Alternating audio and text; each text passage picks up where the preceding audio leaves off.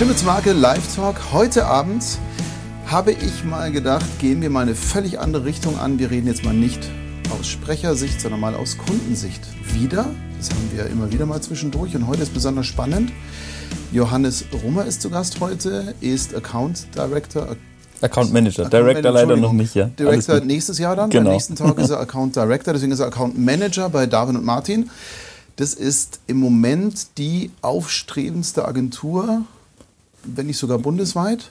Ähm, ich bin sehr froh, gelegentlich einiges mit dir arbeiten zu dürfen. Also wir sehen uns auch dann hier mal. Johannes, schön, dass du da bist. Freut mich, dass ich da sein darf. Mm, heute wollen wir ein bisschen mal aus Kundensicht beleuchten, was hat es mit Marke so auf sich? Wie definierst du jetzt speziell Marke oder auch wie suchst du Sprecher aus? Wie wie wichtig sind Stimmen für eure Projekte? Lass uns mal so ein bisschen dieses ganze Feld mal abgrasen und mal von der anderen Seite gucken. Das finde ich sehr spannend. Zuerst mal, ähm, du hast vorhin gesagt, du hast Soziologie studiert. Ja. Und bist du beim Alkohol dann zur Agenturwelt ja, so gekommen. Ungefähr habe vorhin schon im blöden Irrsinn gesagt, eigentlich ist der Weg ja andersrum, dass man erst Werbung macht und dann zum Alkohol kommt. Aber lass mal anfangen. Soziologie studiert. Wie kamst du denn dazu eigentlich? Ähm, ja, ich habe vor meinem Soziologiestudium, ich bin ganz klassisch in der, ja, was heißt ganz klassisch? Ich habe mal zwei Semester BWL studiert und mhm. parallel in der Gastro gearbeitet und das hat so überhaupt nicht funktioniert direkt nach dem Abi. Okay. Da war Gastro viel spannender als, als Studium. Und dann bin ich so ein bisschen versackt in der Gastro und dann habe ich mir irgendwann gedacht, okay, Studium ist für die Katze, aber so mhm. ganz in die Tonne kloppen wollte ich es auch nicht und bin dann, habe eine Ausbildung angefangen in der Werbeagentur, also ja. tatsächlich relativ klassisch als Kaufmann für Marketingkommunikation mhm. und habe während der Ausbildung gemerkt, einmal so der persönliche Ärger zu sagen, ja, Studium packst du ja irgendwie doch und auf der anderen Seite aber auch äh, merkt man, man ist halt viel ausführendes Organ, aber ja. gestaltet jetzt nicht so wirklich selber mit, sondern der Kunde sagt an, was, was los ist. Dann habe ich dann gedacht, okay, nee, das ist, ist auch nicht das Richtige und habe dann so ein bisschen geguckt, okay, welche Optionen gibt es denn im Studium noch, weil BWL war nix und das war dann Soziologie mit Schwerpunkt vergleichende Gesellschaftsanalyse, Kommunikation, also tatsächlich mhm. viel Statistik, so Richtung Marktforschung, ne, die, die okay. Ursachen auf den Grund gehen. Ähm, habe dann da parallel bei der GfK gearbeitet, bin der Gastro aber trotzdem immer treu geblieben. Und ähm, nach dem Studium war dann so ein bisschen die Überlegung, okay, Marktforschung ist auf Dauer doch langweilig, ne? Statistiken den ganzen Tag und auswerten. Und das war, war auch nicht das Richtige. Und habe dann das Glück gehabt, dass ich tatsächlich bei Campari im Marketing untergekommen ist mhm. und da so meine beiden Leidenschaften, Spirituose und, und Werbung unter einen Hut bringen konnte. Ähm, hat hatte da auch sehr viel Spaß und bin dann über David und Martin gestolpert und in Kontakt mit Martin gekommen und wir haben zwei, dreimal geredet und das hat irgendwie super gepasst mhm. ähm, und bin so äh, zu David und Martin gekommen, ja. Ich glaube, das war dann schon relativ früh, du bist ja schon eine Zeit lang dort? Äh, jetzt, ja, genau mhm. das. Äh, wann habe ich denn angefangen? Jetzt das zweite Jahr gehe ich jetzt. Also Ende zweiten Jahres schon. Also schon ja, die haben ja jetzt so richtig das Gas gegeben. Letztes Jahr ging es ja erst so richtig. Ist Pup, total verrückt. Als ich angefangen habe, waren da 19, 18, 19 Leute. Ja. Ähm, ein Raum und ähm, irgendwie hat jeder alles gemacht, ähm, was cool war, weil man halt mhm. unglaublich viele verschiedene Sachen mitgestalten durfte auch. Und jetzt sind es knapp über 40 Leute, ich weiß die genaue ja. Zahl gar nicht, aber äh, rapide gewachsen. Ja. Mhm. Ähm, damit auch die Projekte und die Kunden größer geworden natürlich. Ähm, das wird auch nie langweilig tatsächlich so. Ne? Dadurch, dass das alles wächst und man wächst selber auch mit, ist sehr cool. Ja, vor allem da sind jetzt echt coole Etats dazugekommen, wo ordentlich ja. was auch dann umgesetzt wird im Sinne von, da ist dann ein ziemlicher Workload dahinter. Auch, ja. Großer Workload, aber auch ja, spann spannende Sachen. Also jetzt irgendwie, wenn man an den Filmdreh für Badway denkt, irgendwie, was, was ein sehr, sehr schöner Film geworden ist. Mhm. Ähm, genau, dann sitzen wir gerade an, an Filmen für Vielmann, für, für Bitpanda, ähm, unterschiedlichste Marken, aber alles mit, mit großen Filmen. Ähm, mhm. das, das wird sehr cool.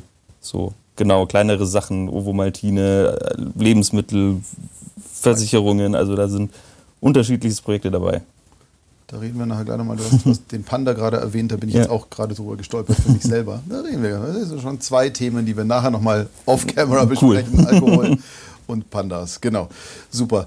Ähm, nochmal zurück zu. Ähm, ja, Soziologiestudium eben mit Kommunikation und Marktforschung. Jetzt ist ja so ein Punkt, ich glaube, Werbung und Marktforschung ist ja eh so eine Hassliebe, ne? irgendwie so ein bisschen.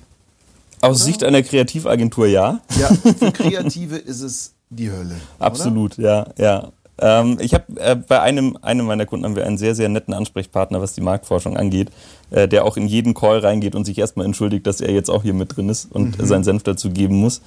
Ähm, wenn man selber mal in der Marktforschung war, bewertet man das, glaube ich, so ein bisschen anders. Die Kreativen sind tatsächlich der Marktforschung gegenüber nicht sehr, nicht sehr positiv eingestellt, ähm, einfach weil die natürlich einen sehr rationalen Blick auf Dinge haben ne, und ähm, Themen auch sehr offen ansprechen. Und ähm, das, das ist für einen Kreativen nicht immer unbedingt einfach.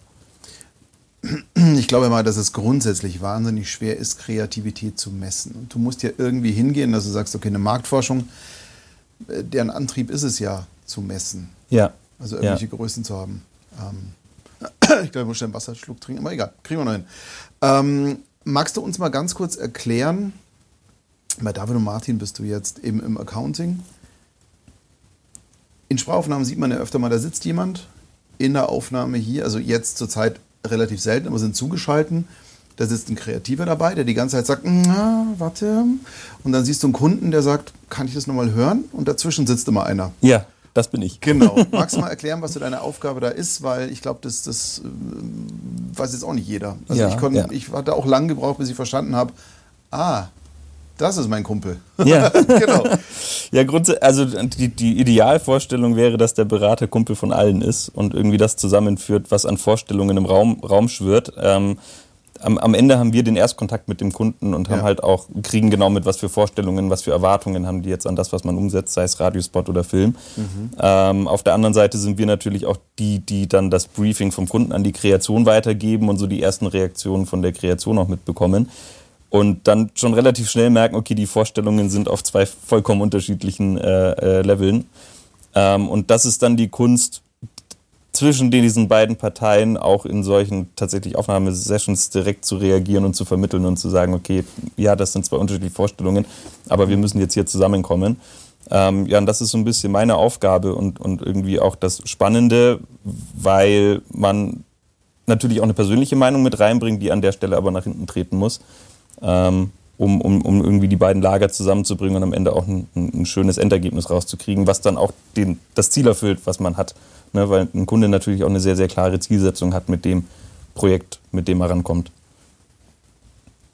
Ich bin jetzt gerade ein wenig vom Chat abgelenkt. Ähm, hey, die Crew ist tatsächlich da, sehe ich auch gerade. Andrea, Denise, Linda, ähm, Vanessa, schön euch zu sehen. Auch hier Henny ist dabei. Wir müssen lauter sprechen. Henny staubsaugt ah. gerade.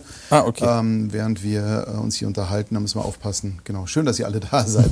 ähm, Jetzt ist es ja so, ich meine, es ist ja nicht nur bei Sprachaufnahmen interessant, sondern ich glaube, das ist ja beim Dreh oder allein schon, wenn du Konzepte präsentierst, ja. wenn du irgendwie äh, erstmal Ideen-Bingo spielst, dann ist ja auch so ein Punkt, natürlich in der kreativen, in der Kreativabteilung bei den Kreativen wird ja hauptsächlich darauf geachtet, ich habe geile Ideen, mhm. ich mache wahnsinnig innovative Dinge ja. und erzähle Geschichten never heard before.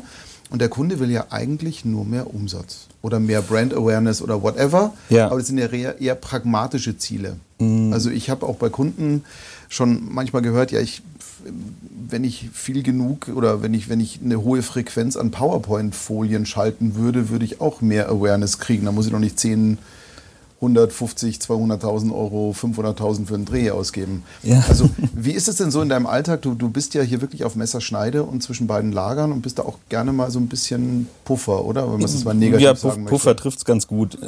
Ich glaube, das Schwierige ist so ein bisschen, dass natürlich, wenn man, wenn man jetzt mit der, mit der Kundenanfrage und dann das interne Briefing erstellt, auf die Kreation zugeht, die sehen, in der Marke von sich natürlich auch erstmal ganz, ganz andere Dinge, als der Kunde das sieht. Ne? Und man, ja. man, man muss als Kreativer verstehen, dass ein Kunde in der Regel sich schon irgendwie zwei, drei, vier, fünf Jahre mit einer Marke auseinandersetzt, mhm. ähm, auch die Geschichte der Marke kennt, weiß, wo die herkommt, ne, wo, wo man vielleicht schon war, was man schon probiert hat, was nicht funktioniert hat.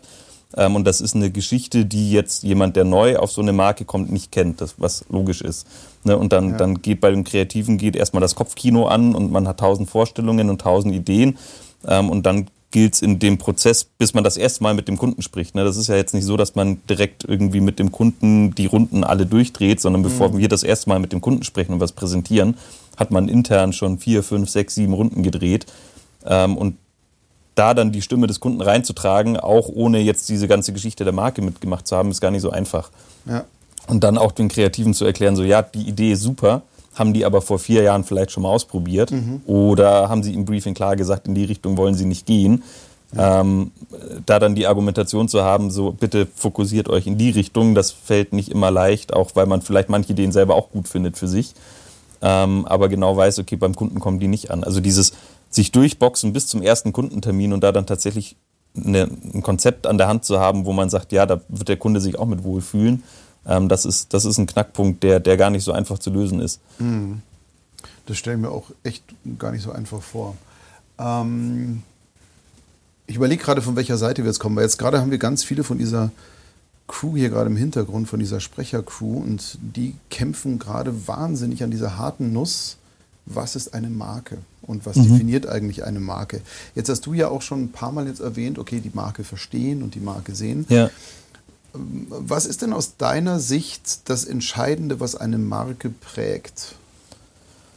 Oder was ist eine Marke für dich eigentlich? Für, für, für mich ist eine Marke eigentlich eine Geschichte, die, die erzählt wird, ähm, die schon eine lange Vergangenheit hat. Ne? Also kein, es sei denn, man fängt jetzt von vorne, aber in der Regel sind es mhm. ja Marken, die schon eine Weile existieren und die eine, die eine Historie mitbringen, die auch eine Entwicklung mitbringen, ja. ähm, die in den aktuellen Zeitgeist übersetzt werden muss. Ähm, für uns in der Agentur und auch für mich, wir haben immer so ein ganz schönes Schaubild, wie ich finde. Das ist so eine Kombination aus Trends in der Gesellschaft. Mhm. Ähm, was bringt die Marke an Assets schon mit? Irgendwie sei das Logo, sei das das Produkt, sei das ähm, ähm, die Mitarbeiter oder irgendwelche USPs und ähm, was passiert in der Gesellschaft gerade so. Und das zusammenzubringen und irgendwie die Marke in dieses, sagen wir, in diesen Sweet Spot zu ja. bringen, ähm, das, das ist für mich eine Marke, ne? weil eine Marke muss immer eine Kommunikation haben, die auf einen aktuellen Zeitgeist einzahlt. Ja, und vielleicht mhm. sind Themen, die eine Marke vor fünf, sechs Jahren angesprochen hat, ähm, heute einfach nicht mehr relevant. Ja, und ähm, das ist für mich irgendwie das Spannende, Themen aus einer Marke herauszunehmen und immer wieder in den Kontext zu setzen, der heute noch funktioniert. Aber jetzt, ähm, Ecki hat gemeint, ich soll lauter sprechen. Mein Mikro ist tatsächlich ein bisschen leiser. Verzeiht mir. Ach, egal. Ähm, lass uns mal zwei Punkte kurz zusammenbringen, die deine Leidenschaft eben sind: Werbung, Marketing, Marke und lass uns mal einen Whisky nehmen zum Beispiel. Ja. Lass uns mal, obwohl Jim Beam war irgendwie immer so, das ist kein Jim Beam. Ja, klar, ja. aber das, das ist für mich noch keine Marke. Jack Daniels, nehmen wir mal Jack Daniels, ja. das war ja die mit der Ruhe und Ampel und so weiter. Jetzt hast du gerade gesagt, in den Zeitgeist reinbringen. Mhm. Es gibt aber auch Marken, Jack Daniels, ähm, Dahlmeier als Beispiel auch, es, es gibt ja auch Marken, die sind einfach so dermaßen traditionsbewusst und so traditionell, da ist es doch relativ schwer zu sagen, okay, wie hole ich jetzt das in eine neue Zeit rüber? Mein Gott, man sieht mich ja gar nicht beim Labern. Ähm, und wie kann ich das kommunizieren? Wie kann ich jetzt ich weiß nicht, muss es eigentlich immer auf den neuesten Trend, also muss jetzt Dahlmeier bei, und, und Jack Daniels bei TikTok aufschlagen? Ist das jetzt so? Nee, aber das ist ja ein, ist ja ein Channel in, in, in erster Linie, wo man also auch. Eine Art Storytelling. Genau, wo also man eine, eine, andere Art, eine Geschichte zu erzählen, ja. eine andere Plattform und vielleicht ein anderes Format, eine Geschichte zu erzählen. Aber mhm. jede Marke bringt ja Themen mit, die man unterschiedlich stark ausspielen kann. Ne? Wenn wir jetzt irgendwie einen Dahlmeier nehmen oder einen Jack Daniels, dann ist da ein Handwerk dahinter irgendwie oder eine Wertigkeit. Ähm, und wenn man sich dann irgendwie aktuelle Trends in der Gesellschaft anschaut, dann ist ganz klar, dass den Leuten wichtig ist, dass das ein Produkt ist, wo eine Qualität dahinter steckt, ähm, wo, man weiß, wo gewisse Zutaten herkommen, ne, wo man, wo man weiß, okay, da wird nachhaltig gearbeitet, das ist aus fairer, ähm, also da werden faire Löhne bezahlt, das kommt mhm. irgendwie aus einem bestimmten Land.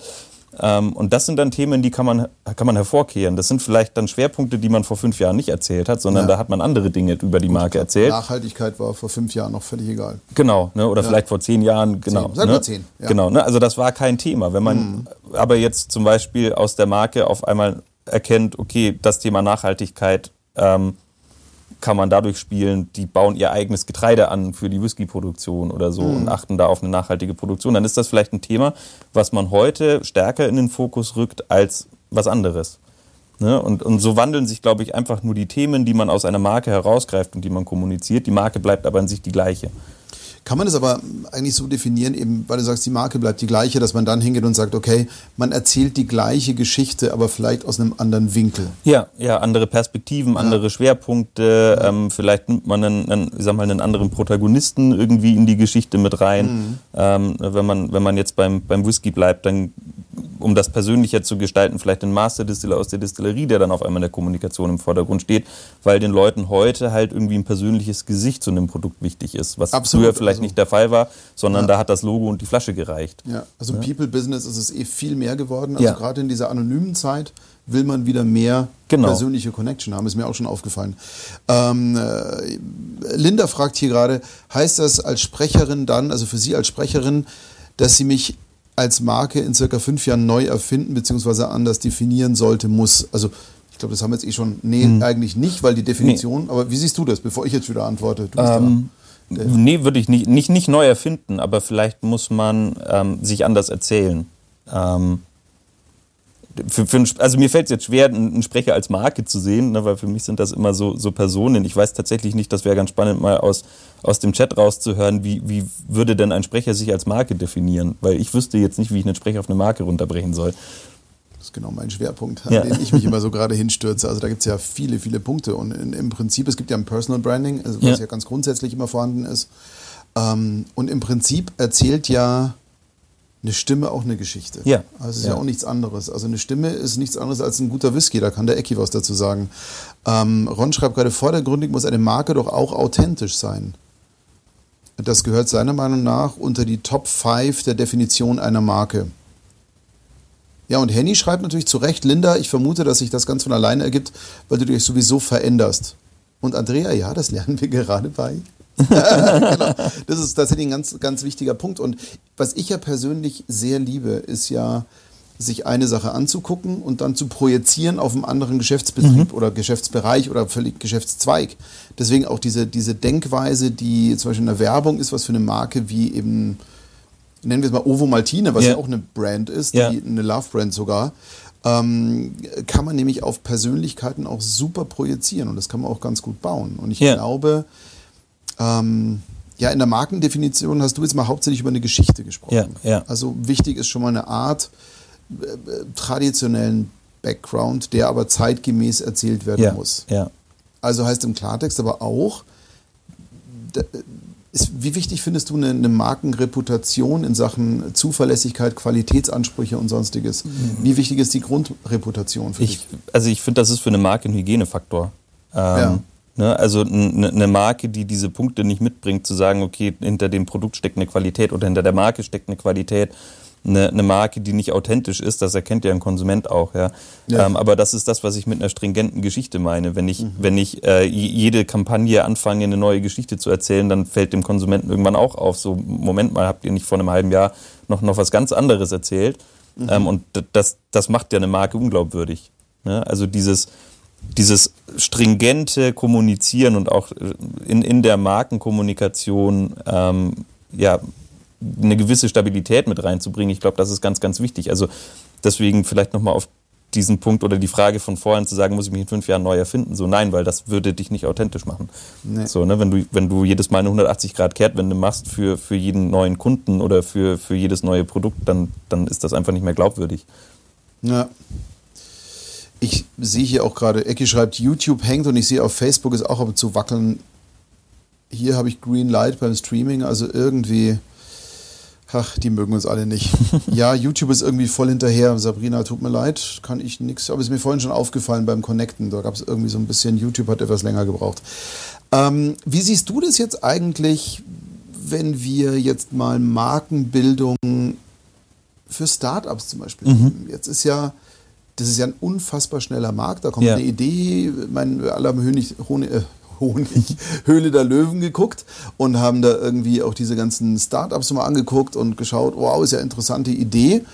Und ähm, da musst du ja relativ schnell sein. Es hat eine, mhm. ein, ein Startup wie jetzt Gorilla oder so, die haben jetzt nicht wahnsinnig viel zu erzählen, außer hey, dein Essen ist gleich da. Ja, ja. Also äh, verändert sich die Grundkommunikation allgemein? Ich meine, es wird ja alles schneller, es wird ja alles kurzlebiger und auch dieses ganze Storytelling bei so Startups. Ja. Also ich, ich, erinnere mich an, was waren das? Deliveroo hießen die vorher, ja. wo Amazon noch mal eine halbe Milliarde, glaube ich, reingeblasen hat und dann irgendwie drei Monate später, hui, und ja. weg.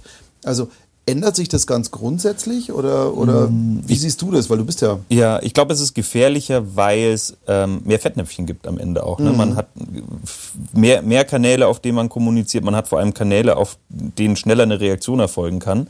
Ja. Ähm, und wo ich auch schneller reagieren muss, wenn ein, jetzt ein Shitstorm früher, ne, dann kam halt irgendwie böse, böse Post, ja, oder mal ein ja, böser ja. Artikel.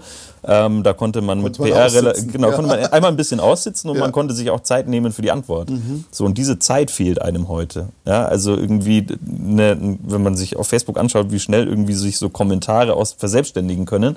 Ähm, ich glaube, das ist halt eine Gefahr und ich glaube, eine Marke muss heute vorbereiteter sein für sowas um dann entsprechend zu reagieren zu können. Mhm. Ja? Ähm, sei das über irgendwie vorgefertigte Antworten oder zumindest so ein ja so eine, äh, sag mal, so eine Red Line, auf der man bleibt bei Antworten. Und wenn es erstmal nur hinhalten ist, ähm, um dann zu überlegen, okay, wie reagieren wir jetzt drauf? Ähm, und je solider eine Marke aufgestellt ist, desto klarer sind in solchen Fällen auch Antworten oder Reaktionen auf, auf etwaige Probleme. Ja. Jetzt geht es mir zum Beispiel so, wenn ich jetzt dann, mein Gott, ein bisschen aus, aus Studying-Gründen ja. natürlich im Social Media verblase ich sehr viel Zeit, um dann mal ein bisschen zu recherchieren.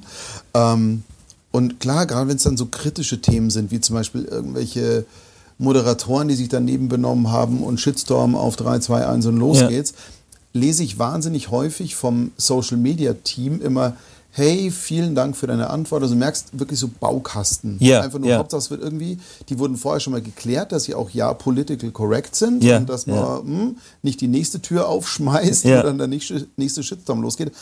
Aber ist es denn nicht, ist es nicht auch wieder unpersönlich, weil du einfach merkst, okay, das ist so safe net. Ich meine, heutzutage, wenn man nicht gendert, hat man sofort einen Shitstorm. Also Richtig. Es, man tritt sowieso in jedes Fettnäpfchen. Also mir fällt es auf, schon allein mit meinem kleinen Kosmos, den ich hier bewohne. Ja. Aber also Scheiße passiert doch sowieso, egal was du tust. Und, und wie cool ist es dann für eine Marke, so vorgefertigte Social-Media-Texte rauszuhauen? Weil so ganz persönlich ist es ja dann doch nicht. Also ist ja auch mhm. wieder so ein Problem, dass du ja. sagst, okay, persönliche Bindung versus Chatbot. Ja, ja. Es ist, ist super schwierig. Ähm, die Frage ist, wie viel Geld pumpt man in Community Management? Ähm, welche, also welche Möglichkeiten hat man auch? Ne? Ähm, ähm, je, je, größer die Marke, desto mehr gibt es, worauf du reagieren musst. Und äh, wahrscheinlich kannst du auch gar nicht alles einfangen. Ähm, du kannst es aber nicht ganz außen vor lassen, weil sich sonst eine Eigendynamik entwickelt. Wenn man sich Kaufland und den Wendler anschaut ja, zum Beispiel, ja.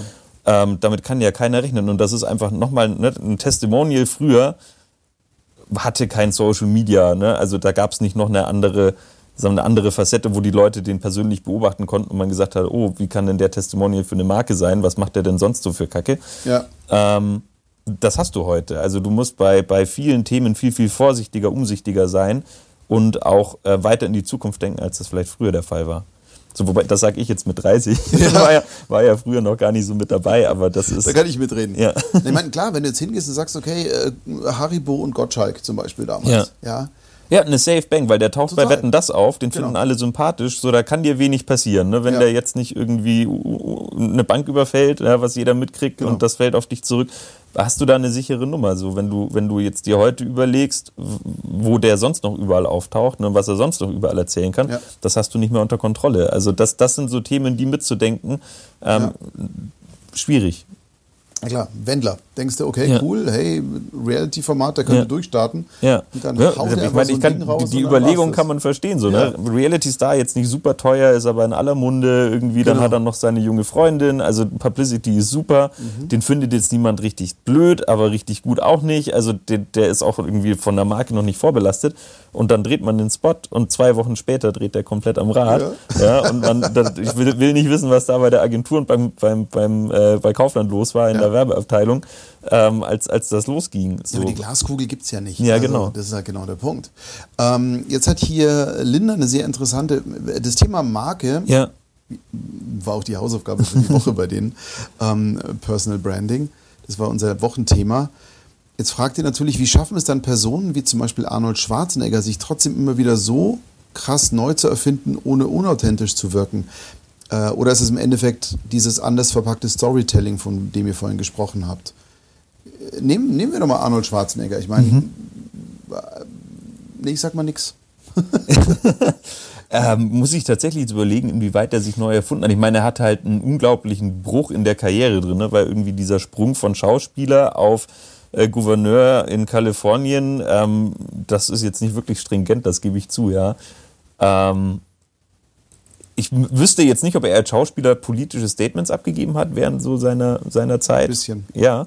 So, da bin ich wahrscheinlich ein bisschen zu jung für, da bin ich noch nicht für Politik interessiert. Also, mein Junge, da kann ich dir mal was dazu sagen. ähm, also, tatsächlich, ich meine, wenn du ihn anschaust, äh, was ist er?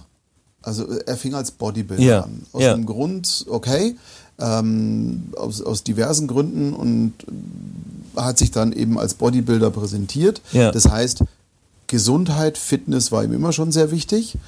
Ähm, Disziplin war Mhm. ihm ganz, ganz, ganz groß wichtig und füreinander da sein. Das heißt, Ja. seine Grundwerte waren da ja schon definiert. Ja. Dann hat er natürlich seine Schauspielkarriere gemacht und war halt dann der Actionstar, der aber immer auch, gut, äh, Schauspieler war er ja nicht Wahnsinn, aber er war halt Nee. einfach, nö, hat funktioniert. Und hat aber trotzdem immer dieses sehr miteinander auch gelebt. ja. Und somit war dann die logische Konsequenz meines Erachtens dann auch politisch was zu machen, so wie die Klitschkos ja auch. Richtig, Oder ja. zumindest einer von den beiden. Ja. Und äh, weil du für diese Werte einstehst. Gradlinigkeit, Respekt. Bodenständigkeit, das wäre jetzt so ein, so, ein, so ein Grundwert, den ich mitnehmen würde. Und ich, Ja. das, ne, wenn man das auf diese, auf irgendwie so einen Kern ja, konzentriert, dann ist er sich wahrscheinlich schon treu geblieben, aber halt in unterschiedlichen Ausrichtungen, ja. Ja, Ja. jetzt ja genauso. Also er macht jetzt, setzt sich für viele äh, Umweltdinge Ja, ein, ja. ist nach wie vor in der Community wahnsinnig aktiv in, in Kalifornien und, und setzt sich für ein besseres Leben ein und, und hat seine Tiere da. Ich glaube, der steht immer für eigentlich die gleichen Werte, Ja, aber aus verschiedenen Ausprägungen. Das kann vielleicht sein, also dass man einfach sagt, okay, ich gucke jetzt mal eben nicht aus Sportlersicht, sondern jetzt als Schauspieler Ja. auf die gleichen Werte. Ja. Jetzt gucke ich nicht als Schauspieler, sondern jetzt bin ich halt plötzlich in die Politik gerutscht Ja, und hups, Gouverneur. Also und, und, aber ich glaube, die Story im Hintergrund ist immer gleich. Tradition, Disziplin. Wertschätzung. Das, glaube ich, hat ihn immer schon angetrieben. Ja, doch. Also wie gesagt, ich kenne kenn die Terminator-Filme. Ich habe äh, jetzt nicht so, nicht? so Ja. richtig ähm, so, so super viel Erfahrung, was er dann irgendwie im öffentlichen Leben in der Zeit so gemacht hat. Aber Ja. Also, und ich glaube, das ist aber ein ein ganz, ganz, ganz wichtiger Punkt bei einer, bei einer Marke ganz grundsätzlich. Mhm. Du musst auf die ganz simpelste Ebene runtergehen. Du musst wirklich Ja. auf diese ganz basic gehen. Eins und eins ist zwei. Also Ja, ja. mein Lieblingsspiel ist ja, ich weiß nicht, wie ihr das in der Werbung macht, wenn ihr eine Brand definiert. Ähm, weil meistens kriegt ihr eine Brand vorgelegt. ja, richtig. Die Brandsprache ist so. Aber es gibt ja auch zum Beispiel eben bei Startups, wo du einfach sagst, okay, als was treten wir jetzt eigentlich auf, wofür stehen wir eigentlich? Ja. ja. Aber da kann man ganz häufig, also wir haben bei uns in der Agentur, wir arbeiten nicht sehr super gerne mit Startups, weil das ist immer eine sehr, auf Gründerseite eine sehr persönliche Nummer, was Ja. äh, verständlich ist, ne, die dann eigentlich im Kopf schon so eine sehr, sehr klare Vorstellung von dem haben, was, Genau. eine, was die Marke ihres Unternehmens dann ausmachen soll. Ähm, das ist zum einen schön, weil man sich daraus bedienen kann und eine Marke bauen kann. Auf der anderen Seite ist es unglaublich schwierig, weil das vielleicht auch nicht immer richtig ist. Ähm, aber da geht man auch so vor. Man geht zurück, okay, aus, warum hast du denn das Unternehmen gegründet? Was ist so, so der, der erste Grundgedanke, den du hattest, warum du das machen willst? In der Regel entscheidet man sich ja, sich selbstständig zu machen, weil man irgendwas besser machen will, als es davor war, weil man einen positiven Impact auf irgendwas haben will. Ähm, weil man der Meinung ist, okay, ich kann das besser als alles, was bisher auf dem Markt ist. Ne? Und da gibt es ja einen inneren Antrieb. Und wenn man Ja. sich den hernimmt, ist das eigentlich der Grundkern der Marke. Schon mal im ersten Step, weil man sagen kann, okay, du willst was, hast irgendeine, ja, eine, eine, einen wichtigen Punkt gehabt, wo du sagst, da greife ich an. So, und wenn man sich den Punkt hernimmt und von da an die Marke baut, dann ist das so der Beginn der Geschichte eigentlich. So, um, um wieder so auf mein Verständnis von Marke zurückzukommen, ja. Womit wir wieder bei Simon Sinek wären. Genau, Ja. das warum. Ja. Also ich komme ja aus einer anderen Ecke, auch als Unternehmer. Ich bin ja, bin ja zwei Dinge in einem. Also einerseits Künstler und andererseits halt Unternehmer, halt hier mit dem Studio und mit ein paar anderen Projekten, die ich nebenbei mache. Und da war so mein Hauptlearning, also wenn du eine personengeführte Firma hast, dann ist das Wertesystem dieser Firma immer das Wertesystem des Ja. Gründers. Ja. Das ist einfach so. Ja. Ja, was im Mittelstand zum Beispiel unglaublich schwierig ist, wenn so ein Gründer das Unternehmen auf einmal verlässt, so, ne? Weil ich ja. sag mal, das ist ja so eine Symbolfigur am Ende auch, ne? Das ist ja jetzt nicht nur ein Chef und ein, jemand, der die Firma aufgebaut hat, sondern jemand, der das gesamte Wertesystem der Firma eigentlich definiert hat von Beginn an und im Idealfall auch vorlebt. Könnte bei Trigema spannend werden, würde ich Richtig, mal sagen. Ja. ja. ja. Wobei der der Kinder auch und. Hat der Kinder? Das weiß ich gar nicht, wie das geregelt ist. Aber bei ja. Hüb zum Beispiel, ne, das war ja irgendwie zum einen Werbefigur, zum anderen irgendwie ja, ja. Unternehmenschef und aber auch irgendwie so der, der halt für diese Marke stand am Ende. So, da hat man auch einen Bruch gemerkt in der Kommunikation, als, als der raus war. Ich glaube, bei HIP, ich, ich habe das Vergnügen gehabt, auch lange für HIP zu arbeiten, jetzt in der aktuellen Zeit nicht mehr. Ähm, und meines Erachtens war der Fehler, dass der einfach nur eins zu eins das gleiche wie der Vater gemacht hat. Ja. Dafür stehe ich mit meinem Namen. Ja. Ja, ist halt dafür, dafür steht unser Name, hätte ja. man einfach nur kurz twisten können. Ja, ja. Wäre ein ganz anderes Ding. So ist er eigentlich nur. Ja, ja. Oder ne, man, man nimmt das mit in die nächste Generation. Also da hätte so ja. viele auch Geschichte weitererzählen. Ne? Man, man hätte aber halt die Perspektive wechseln müssen, genau. äh, um, um das authentisch zu halten. So. Ja. Und so denkt man sich, ja, okay, jetzt steht halt der Nächste da und erzählt dasselbe, aber kann ich das glauben? Mhm. Aber äh, Hip, mega Beispiel, weil das ist einfach ganz traditionell und der wollte wirklich bessere Nahrung ja, für die Kinder. Genau. Punkt. Und darum ging es ihm ausschließlich. Und ich glaube, so eine Ausprägung dieser Werte war dann auch dieses ganze Sozialsystem, was die da auch in, bei ja, Hip so ein bisschen ja. gebaut haben und so, was man ja gar nicht so groß mitbekommt. Deswegen, ähm, die Tochter soll das übernehmen, schreibt Andrea. Ich weiß nicht, Trigema? ob jetzt auf Trigema Wahrscheinlich, überzieht, ne? ja. Genau. Ja, mein Gott, Affen packen sie eh nicht mehr aus. Ja. Die, stehen jetzt Besser wär's, ja. Dinge. Ja. Deswegen passt es schon. Ja, aber ich glaube, das ist, wenn ich jetzt ich, ich habe ja mit vielen Unternehmern auch gearbeitet, tatsächlich, um, um Brandbuilding so ein bisschen zu betreiben, ja. obwohl ich mit Werbung ja gar nichts am Hut habe. Aber ich war in so einem Unternehmerkreis mit drin, wo es dann auch heißt, okay, wofür stehe ich eigentlich? Und ja. der erste Schritt war immer hinzugehen und zu sagen, ja, wer bist du denn überhaupt? Ja. Wer bist du selber? Und was ist dir persönlich wichtig? Wenn du genau. respektgetrieben genau. bist oder ob du umsatzgetrieben bist? Bist du nur effizienzgetrieben? Bist du Erbsenzähler oder bist du jemand, der eigentlich ganz dringend einen Finanzer braucht, dass ja. nicht hops geht und so, so wie ich zum Beispiel. Ja. Ich brauche unbedingt jemanden im Hintergrund immer, der die Kohle zusammenhält, weil ich laufe einfach. Ja, ja. Und das, das definiert ja so eine Marke auch so ein bisschen. Ich glaube, der Ursprung ist immer in, in der Gründerperson oder in der Galionsfigur. Ja. Das ist ja so. Ja, und in, de, in der Idee, die einen antreibt. Also Spirituose ist ein Feld, wo ich mich ja einfach ein bisschen auskenne, ja. deswegen gehe ich jetzt darauf zurück. Aber wenn man sich so diesen Gin-Hype anschaut zum Beispiel, mhm. ne, wo in, in wenigen Jahren irgendwie hier ein lokaler Gin, da ein lokaler Gin. Ja. Und dann denkt man sich so, ja, okay, Gin ist jetzt erstmal nicht das komplexeste Produkt, das kann grundsätzlich jeder machen, ja, und geht ja. auch relativ zügig. Und wenn oh, man sich. Klär mich mal ganz kurz auf. Gin ging noch aus irgendwas hervor, weil die es nicht anders nennen durften oder so ähnlich. Oder war das nicht irgendwie sowas? Äh, also die ganz, ganz ursprüngliche Geschichte äh, ist, dass Gin aus Holland kommt, äh, als Geneva ursprünglich und mhm. das nach äh, England ähm, exportiert wurde und irgendwann äh, die Engländer gesagt haben, okay, ihr dürft kein Gin mehr importieren, äh, kein Geneva mehr importieren, okay. weil die verdienen zu viel Geld damit. Irgendwas so, genau. und dann haben die Engländer angefangen zu sagen, ja, dann machen wir jetzt einfach Gin selber und mhm. ähm, dann ist das da explodiert. Ähm, aber wenn man explodieren, unser Wein wird warm. Oh, oh, ja. Also lassen wir zumindest hier mal rangehen. Schön, dass du da Cheers. bist. Mhm. So, und wenn man sich jetzt diese ganzen kleinen Gin-Marken mal anschaut, mhm. da gibt es die einen, die das aus einer inneren Überzeugung machen und sagen, ich will unbedingt einen geilen Gin machen. Ja. Ähm, und da entstehen schöne Marken draus, weil die sich überlegen, okay, wir sind halt jetzt, wir wollen einen nachhaltigen Gin machen. Das heißt, es gibt mhm. einen Bio-Gin oder wir wollen ähm, lokale ähm, ähm, ähm hier ähm, Zutaten verwenden. Ja. Ne? Und dann hat man halt einen Gin, der nur mit Zutaten aus der Umgebung von München arbeitet. Mhm. Das sind irgendwie, ähm, gibt dem Produkt so eine gewisse Eigenheit, wo man irgendwie auch was draus machen kann, wo man was drüber erzählen kann. Und dann gibt es halt die, die sagen, ja, Gin ist einfach zu machen, ist gerade ein Hype und ich will damit Geld verdienen. Und das merkt man dann aber auch an. So, das merkt man dem, dem Produkt an, weil es irgendwie lieblos schmeckt. Das merkt man der Flasche an, weil das Design furchtbar ist. Und das merkt man am Ende am Preis, weil der halt 50 Euro für die Flasche will, weil man es für einen Gin verlangen kann. So, die verschwinden aber auch relativ mhm. schnell wieder.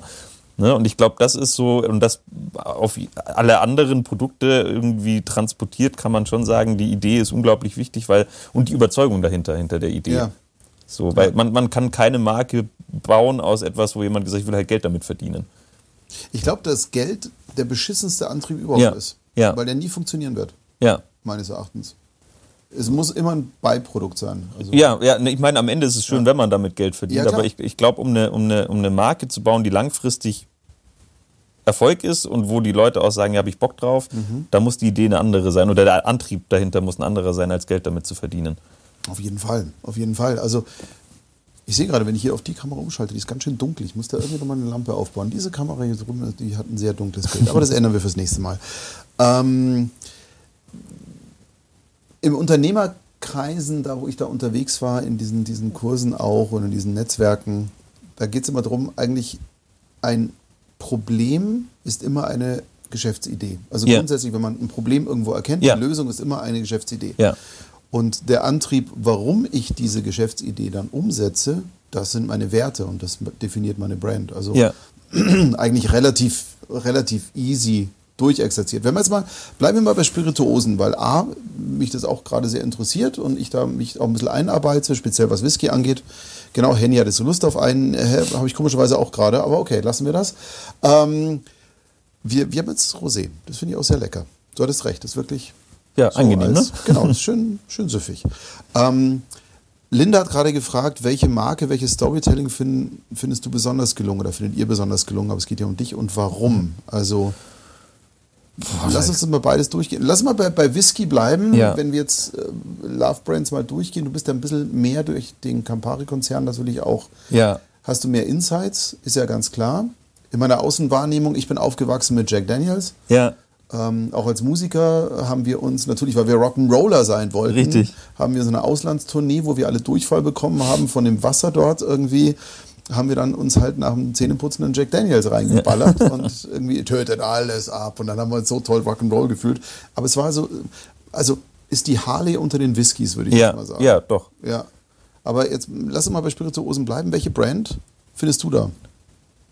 Ähm, wir hatten es vorhin schon, oder, oder, bevor wir angefangen haben, schon so ein bisschen gesprochen. Ich finde Talamod You als Marke unglaublich schön, ja. weil ähm, die das sehr die kommunizieren aus dem Produkt raus. Ne? Das ist irgendwie so ein, so ein Blend aus drei verschiedenen Destillationsarten. Ja. Das heißt, das ist so die aus dem Produkt kommend, The Beauty of Blend als, als Kampagnennamen irgendwie zu sagen, okay, wir kommen aus dem Produkt, erzählen aber eine Geschichte, die heute in der Gesellschaft auch unglaublich relevant ist. Das finde ich mhm. mega clever, plus die Historie, die hinter der Marke steht und irgendwie dieses äh, Qualitat, also ist ja auch ein qualitativ hochwertiges Produkt, da kommt irgendwie alles zusammen. Also das finde ich einfach eine Marke in der Spirituose, die sehr, sehr schön ist. Ähm, ich bin jetzt kein Riesenfan von, von, von Aperol grundsätzlich, aber was die mit der Marke gemacht haben, mhm. finde ich auch in, in, in der Kürze der Zeit auch. Ne? Ja. Wenn man sich überlegt, dass irgendwie Aperol Spritz vor wahrscheinlich 10, 15 Jahren keine Rolle gespielt hat mhm. äh, und inzwischen in, in Europa irgendwie so, ich, ich glaube, jeder über 18 kennt Aperol Spritz und hat wahrscheinlich schon mal einen getrunken. Ähm, oh, die auch eine, eine ganz, ganz klare Idee ja. haben von dem, was sie erzählen wollen und das auf allen Kanälen mhm. in der in, ja, gleich durchziehen. So, ne? Also du kommst, egal ob du das jetzt in einem Magazin siehst, äh, auf Social Media siehst, im TV siehst, äh, am POS siehst, das ist immer dieselbe Geschichte. Unglaublich einfach. Ja, also da ist jetzt nichts Komplexes dahinter, aber jeder versteht's, jeder kennt's. Ähm, und da ist jetzt nicht ein Budget dahinter wie, keine Ahnung, bei so einem irgendwie Massenprodukt wie Coca-Cola oder so. Ja. ja ähm, also das, das finde ich einfach, einfach super spannend. Und ansonsten irgendwie die Klassikermarken irgendwie wie Nike, ich glaube, da braucht man nicht drüber reden, dass die das überragend machen. Ja. So, ne? Ich glaube, äh, e-, egal auch von, von welchen Kunden man ein Briefing kriegt in der Agentur als Best Practice. Ja, irgendwie. Immer. So, da wird ein Claim angefragt, Beispiel Just Do It Nike. Da wird irgendwie ein Filmreferenz Nike. Da, e-, egal was kommt, das wird immer mit als erstes genannt. Das ist total witzig. Und immer wenn ich ein Soundlogo machen muss, ist es entweder Telekom ja. oder Audi. Ja, genau, es sind immer dieselben, weil das ja. kennt halt jeder genau. irgendwie. Das ist nicht negativ mit irgendwas verbunden. Niemand wird Seitenbacher als Soundlogo irgendwie als Beispiel nennen. Nein. Äh, obwohl man es kennt. So, aber es nervt halt. Oder sagen wir Carglass. Ja, zum ja, Beispiel. Weil da ist das Heidmacher hat, glaube ich, gar kein Soundlogo. Braucht er auch nicht. Linda meint gerade, Jägermeister hat sich da auch vor zehn Jahren stark gewandelt, mhm. vom Altherrengetränk zum hippen Jugendbölk-Gesöff. Dings. Ja, genau. absolut. Ja, das ist halt mit der Zeit gehen, aber trotzdem stehen die immer noch für Kräuter, stehen die immer noch für ja. Lebensfreude, stehen die immer noch für auch einen gesunden Aspekt irgendwo so, aha, okay, ja. aber zumindest ja. so ein bisschen. Ja. Äh, die haben auch, also das war während so, während, während der Corona- Hochphase, irgendwie als die ganze Gastronomie zu hatte, haben die das ja auch irgendwie, ähm, die haben ja ganz lange dieses Thema, ich glaube Helden der Nacht oder so war mhm. das Thema. Ne? Und wir, jetzt war es dann, wir retten die Nacht und so und haben da, waren da unglaublich solidarisch mit der Gastronomie. Also die haben das auch mega gemacht. So.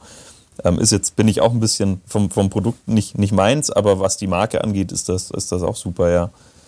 So, und die hatten halt aus der Not raus, mussten die handeln, ne? weil das war, war, ja, äh, war schwierig für so einen Kräuterlikör und dann auf die Jugend zu gehen und das so als Shot zu etablieren mit diesem Thema Freundschaft, was ja immer so dahinter war, ne? so auf die Jungs und so, das war, war clever. Total, total.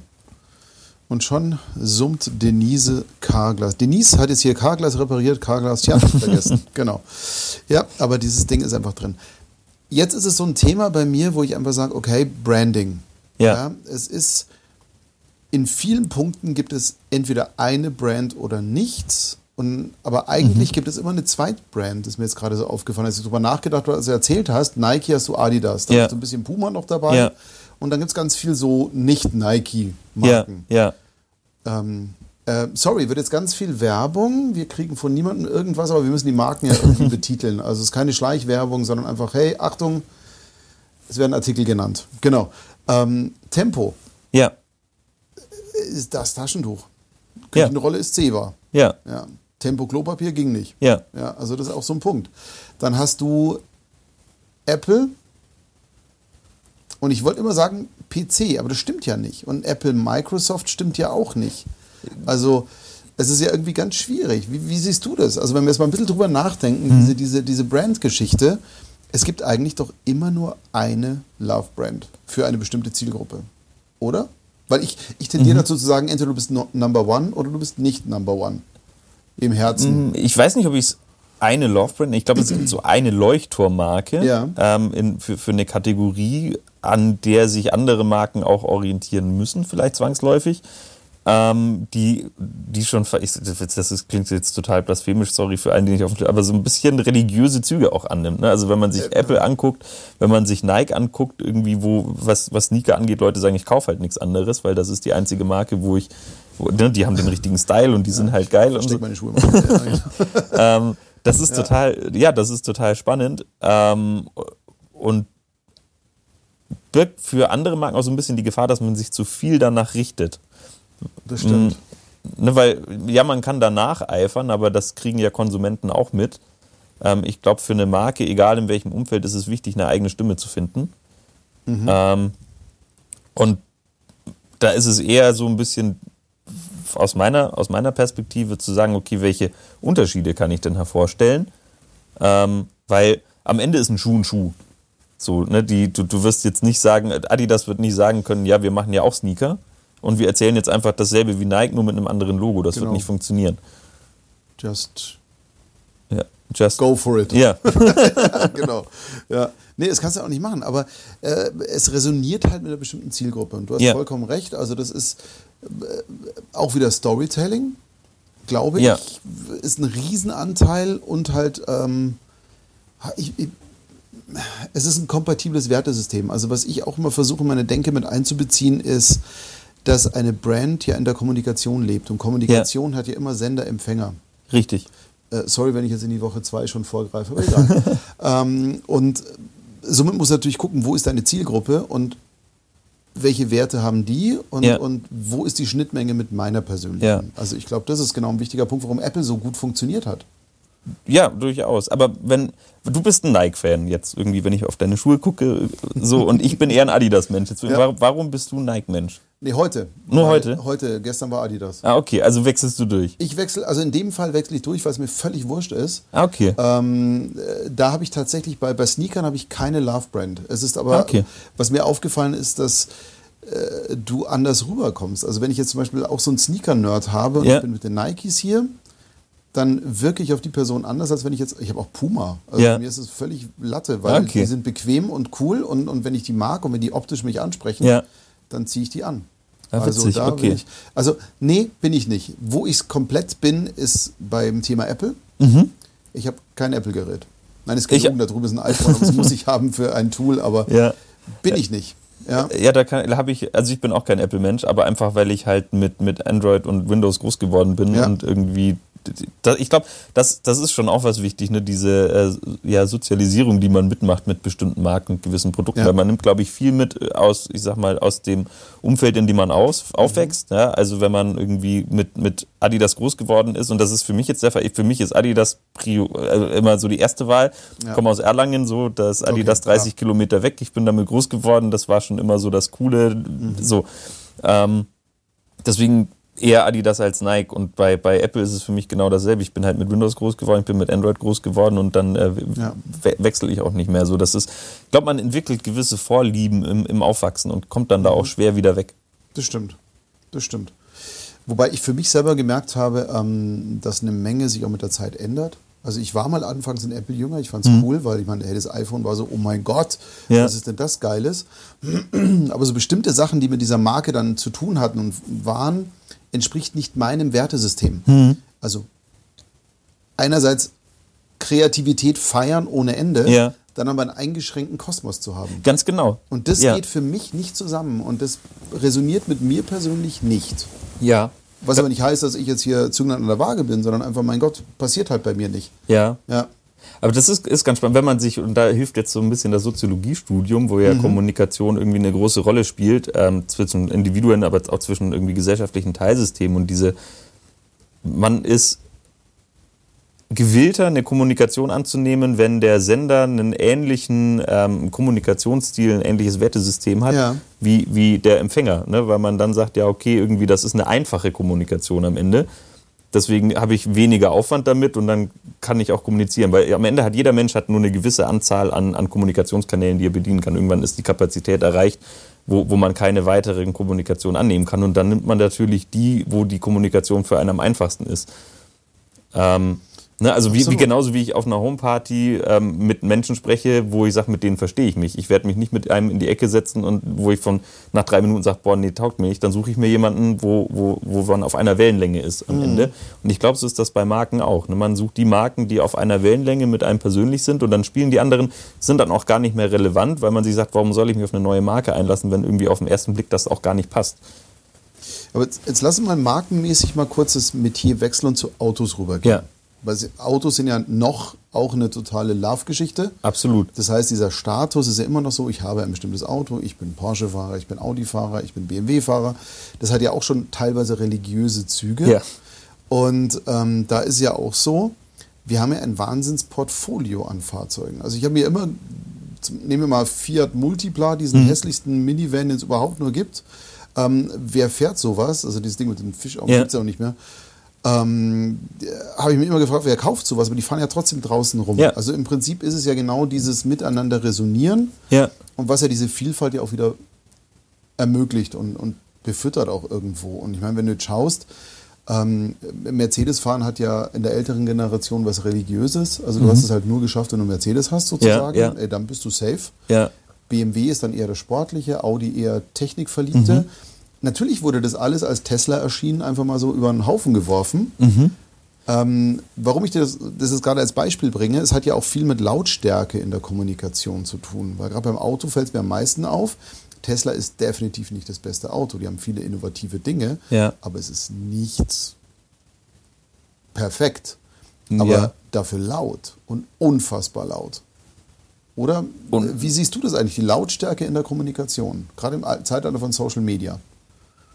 Das ist auf jeden Fall ein Punkt, ne, dass, dass ein Mediabudget ab einem gewissen Punkt schon auch gewinnen kann. Ähm, Gerade bei bei Produkten, die jetzt vielleicht nicht unbedingt so eine Herzensangelegenheit sind. Ich glaube, ein Auto ist ein bisschen eine andere Geschichte, weil das ist ein unglaublich hoher Investitionsaufwand. Da ja. setzt man sich im Kaufprozess unglaublich lange mit auseinander, vergleicht. Ähm, ne, da, da, spielt der Preis eine Rolle, irgendwie der Verbrauch eine Rolle. Da, da spielt, also da gehen so viele Faktoren rein. Und ich glaube, das ist eine relativ ähm, ja, ein schwieriger Prozess, bis man sich entscheidet, ein Auto zu kaufen. Bei mhm. Produkten, wo dieser Prozess nicht so schwierig ist, wie ein Joghurt oder eine Limo oder äh, Kekse, ich glaube, da macht ein Mediabudget unglaublich viel aus, weil das sind so Affektkäufe. Ne? Du, ja. du gehst in den Supermarkt und sagst, du hast im Kopf, ich will Kekse kaufen. Dann gehst du ans Keksregal und dann greifst du die, wo du im Moment am meisten Lust drauf hast. Und das ist durchaus mit, oder mit hoher Wahrscheinlichkeit die, wo du in letzter Zeit irgendwie Werbung gesehen hast. Wenn du jetzt nicht unbedingt ein, ein, absoluter Keksnerd bist und irgendwie deine, deine, deine Lieblingskekse hast und nur die kaufst. Aber ähm, bei, bei, ich sag mal, bei kleineren Produkten, wo man so Affektkäufe hat, da spielt das Mediabudget eine große Rolle und die mhm. Lautstärke.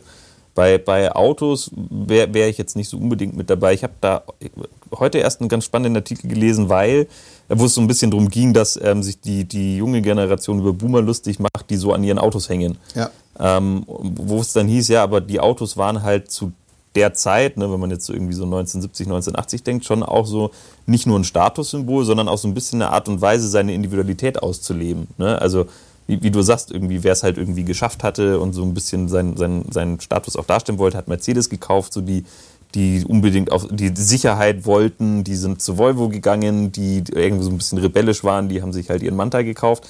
Also das war so ein Ausdruck der eigenen Persönlichkeit. Und das fällt mit Tesla ein bisschen weg, sondern das, das ist halt ein Auto.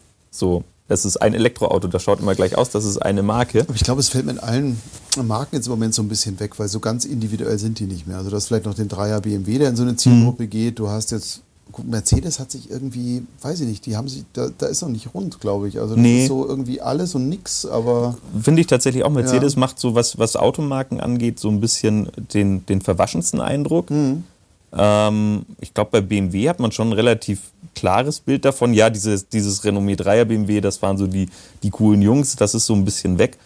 Ähm, aber dieses Freude am Fahren, glaube ich, funktioniert schon. Super. Und dieses so ein ja. bisschen, ne, die, die Wertigkeit ähm, und dieses Fahrgefühl, was man damit hat und Audi Vorsprung durch Technik funktioniert, glaube ich, auch gut, ne? weil das sind schon eher so die. Ja, aber ist es nicht ein Riesenproblem, wenn du dann nicht diese Werte tatsächlich spürbar transportieren kannst? Ich war Audi-Fahrer. Ja. Und Vorsprung durch Technik habe ich nicht gemerkt. Also, ja, du hast zwar ein paar Sachen drin, die ganz cool sind, ja. das Display oder was weiß ja, ich was. Ja. Jetzt ziehen sie auch wieder an, aber die hat mal eine Phase, ähm, vor, vor, vor zehn Jahren, würde ich jetzt ja. mal sagen, wo du einfach, weißt du, dann erscheint auch ein Tesla auf der Bildfläche ja. und dann sagst du, äh, Entschuldige, das ist Technik. Ähm, Im Antrieb, du? aber in der Usability auch, weil, also, ich habe ja. ne, hab jetzt keine fünf Audis in meinem Leben gefahren und kann das nicht hm. vergleichen, wie das passiert ist, ähm, aber in der Wahrnehmung für mich ist ja. Audi schon eine, eine, eine, ja, eine technisch fortschrittliche Marke. Ja, aber die Diskrepanz. Turbodiesel, weißt du? Ja. Waren alles Turbodiesel. Und ja. plötzlich war so, oh. Ja, Diesel ist gar nicht mehr so gut. ja. ja, genau. Und das ist halt genau der Punkt, weißt du? Und, und klar, äh, ich, ich bin der Meinung, wenn du eine Marke hast, musst du ein Markenversprechen auch leben. Ja. Und es muss auf jeden Fall erlebbar sein. Genau, ja. Und muss auch funktionieren, weil Du hast vorhin die Kekse so schon angesprochen, ja. ja. Klar, das sind Impulskäufe und vielleicht lass es für irgendwelche superreichen Rich Kids ist ein Impulskauf halt auch mal ein Tesla. Weißt du, ja. du kannst auch sagen, ja. die nächsten drei Jahre fahre ich halt das Tesla. Mein Gott, finde ich ganz geil.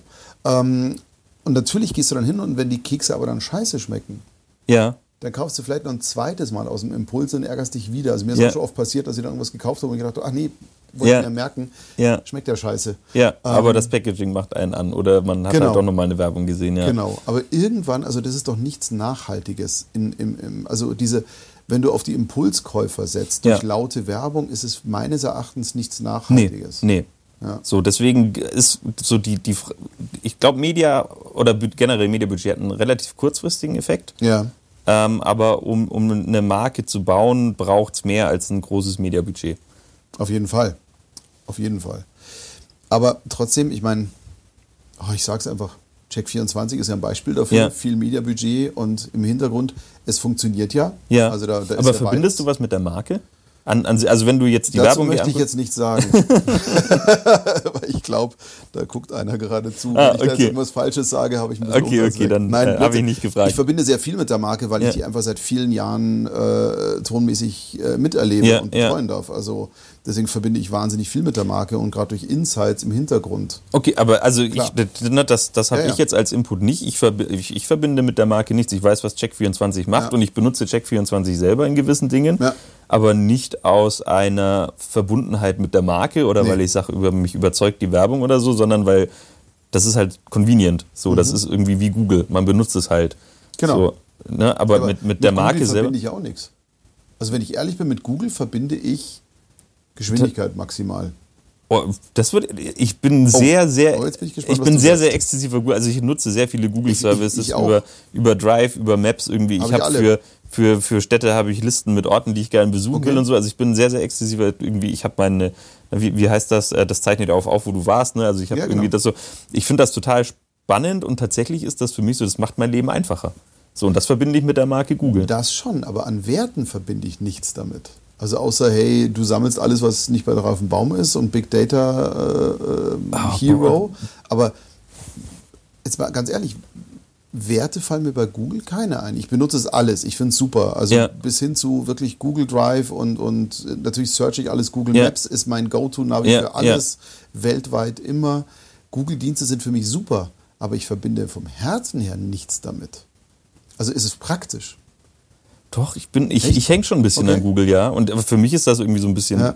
ich sag mal, verwaschen Innovation ähm, und dann tatsächlich so dieses, ja, Unterstützung im Alltag quasi. Ja. Also das verbinde ich schon mit der Marke.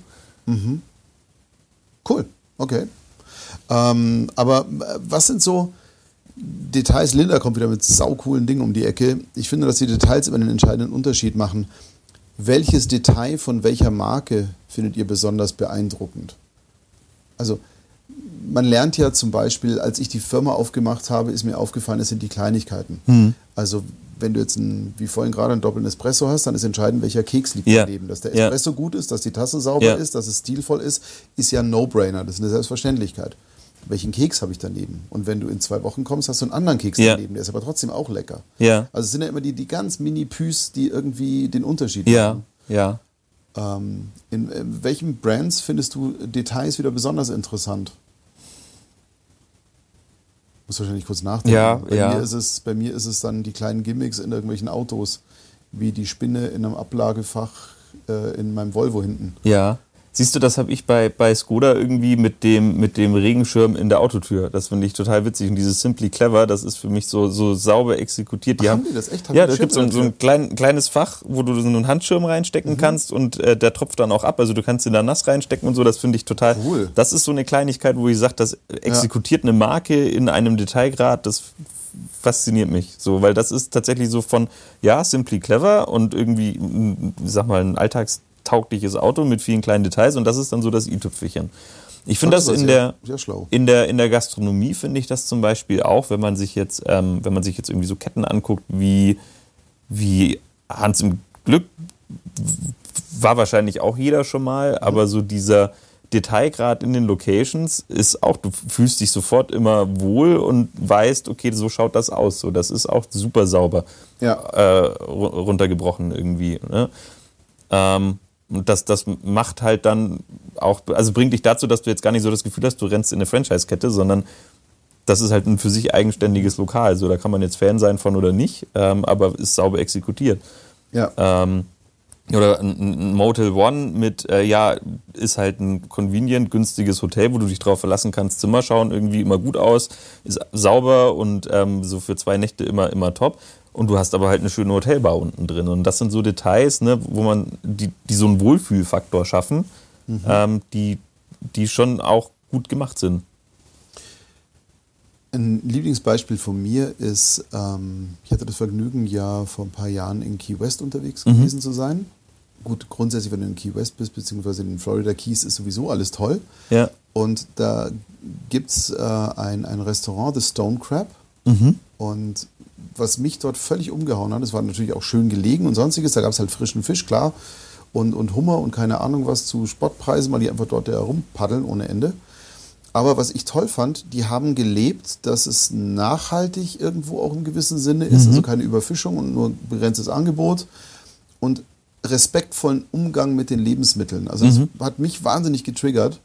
Also du hast auch zum Beispiel gemerkt, die hatten dann so einen, einen offenen Teil, wo Meerwasser drin war und da waren so kleine Babyhaie, die sie yeah. gefüttert haben und die waren dann da und natürlich klar für die Gäste auch ganz toll anzugucken. Aber dann kam das Essen zum Beispiel und da lag ein Kärtchen dabei, wer deinen Fisch gefangen hat. Ja. Und yeah. das zum Beispiel ist etwas, was ich total geil finde, wo du einfach sagst, yeah. okay, das hat auch was mit Respekt zu tun. Das triggert mich jetzt besonders natürlich, ähm, weil ich das so mein Lebensantrieb auch irgendwo ist. Mhm. Aber da zu sehen, okay, also A, das war jetzt kein hingerotzter Kackfisch, sondern das war wirklich hier, okay, schön drapiert und wenig, also nicht diese Ami-Riesenportionen, ja. sondern normale Portionen, aber halt schön angerichtet und respektvoll behandelt. Dann der, die Visitenkarte Ja. von dem, der es gefangen hat und so weiter. Und dann hast du den Koch auch irgendwie miterlebt. Ja. Das sind für mich diese Kleinigkeiten, wo du sagst, okay, einfach einen Schritt weiter nochmal zu gehen und, und einfach nicht nur das Nötigste zu machen, Ja, sondern so ein, so ein persönlicher Touch zum Beispiel. Da muss ich jetzt wieder auf die Spirituose zurückgehen, aber Ja. wenn man sich Lafroig zum Beispiel anschaut, die dieses Thema Freundschaft irgendwie als im, im, im, Ja. im Markenkern haben. Ähm, und dann, ich weiß nicht, ob du das kennst, es gibt die Friends of Lafroig Community, ähm, Nee. wo, also wenn du eine Flasche Lafroig kaufst, kannst du dir quasi ein Stück Land in Schottland sichern, dich online anmelden, bist dann Mitglied von dieser Community und dann gibt's halt drei- vier, fünf, sechs Mal im Jahr irgendwie so Aktionen, wo nur die Friends of Lafroig teilnehmen können. Das können, können Tastings sein, Cool. das können irgendwie, ne, das ist so diese, diese Markenidee Ja. in einem Detailgrad exekutiert ähm, und gibt der ganzen Marke eine unglaublich persönliche Note.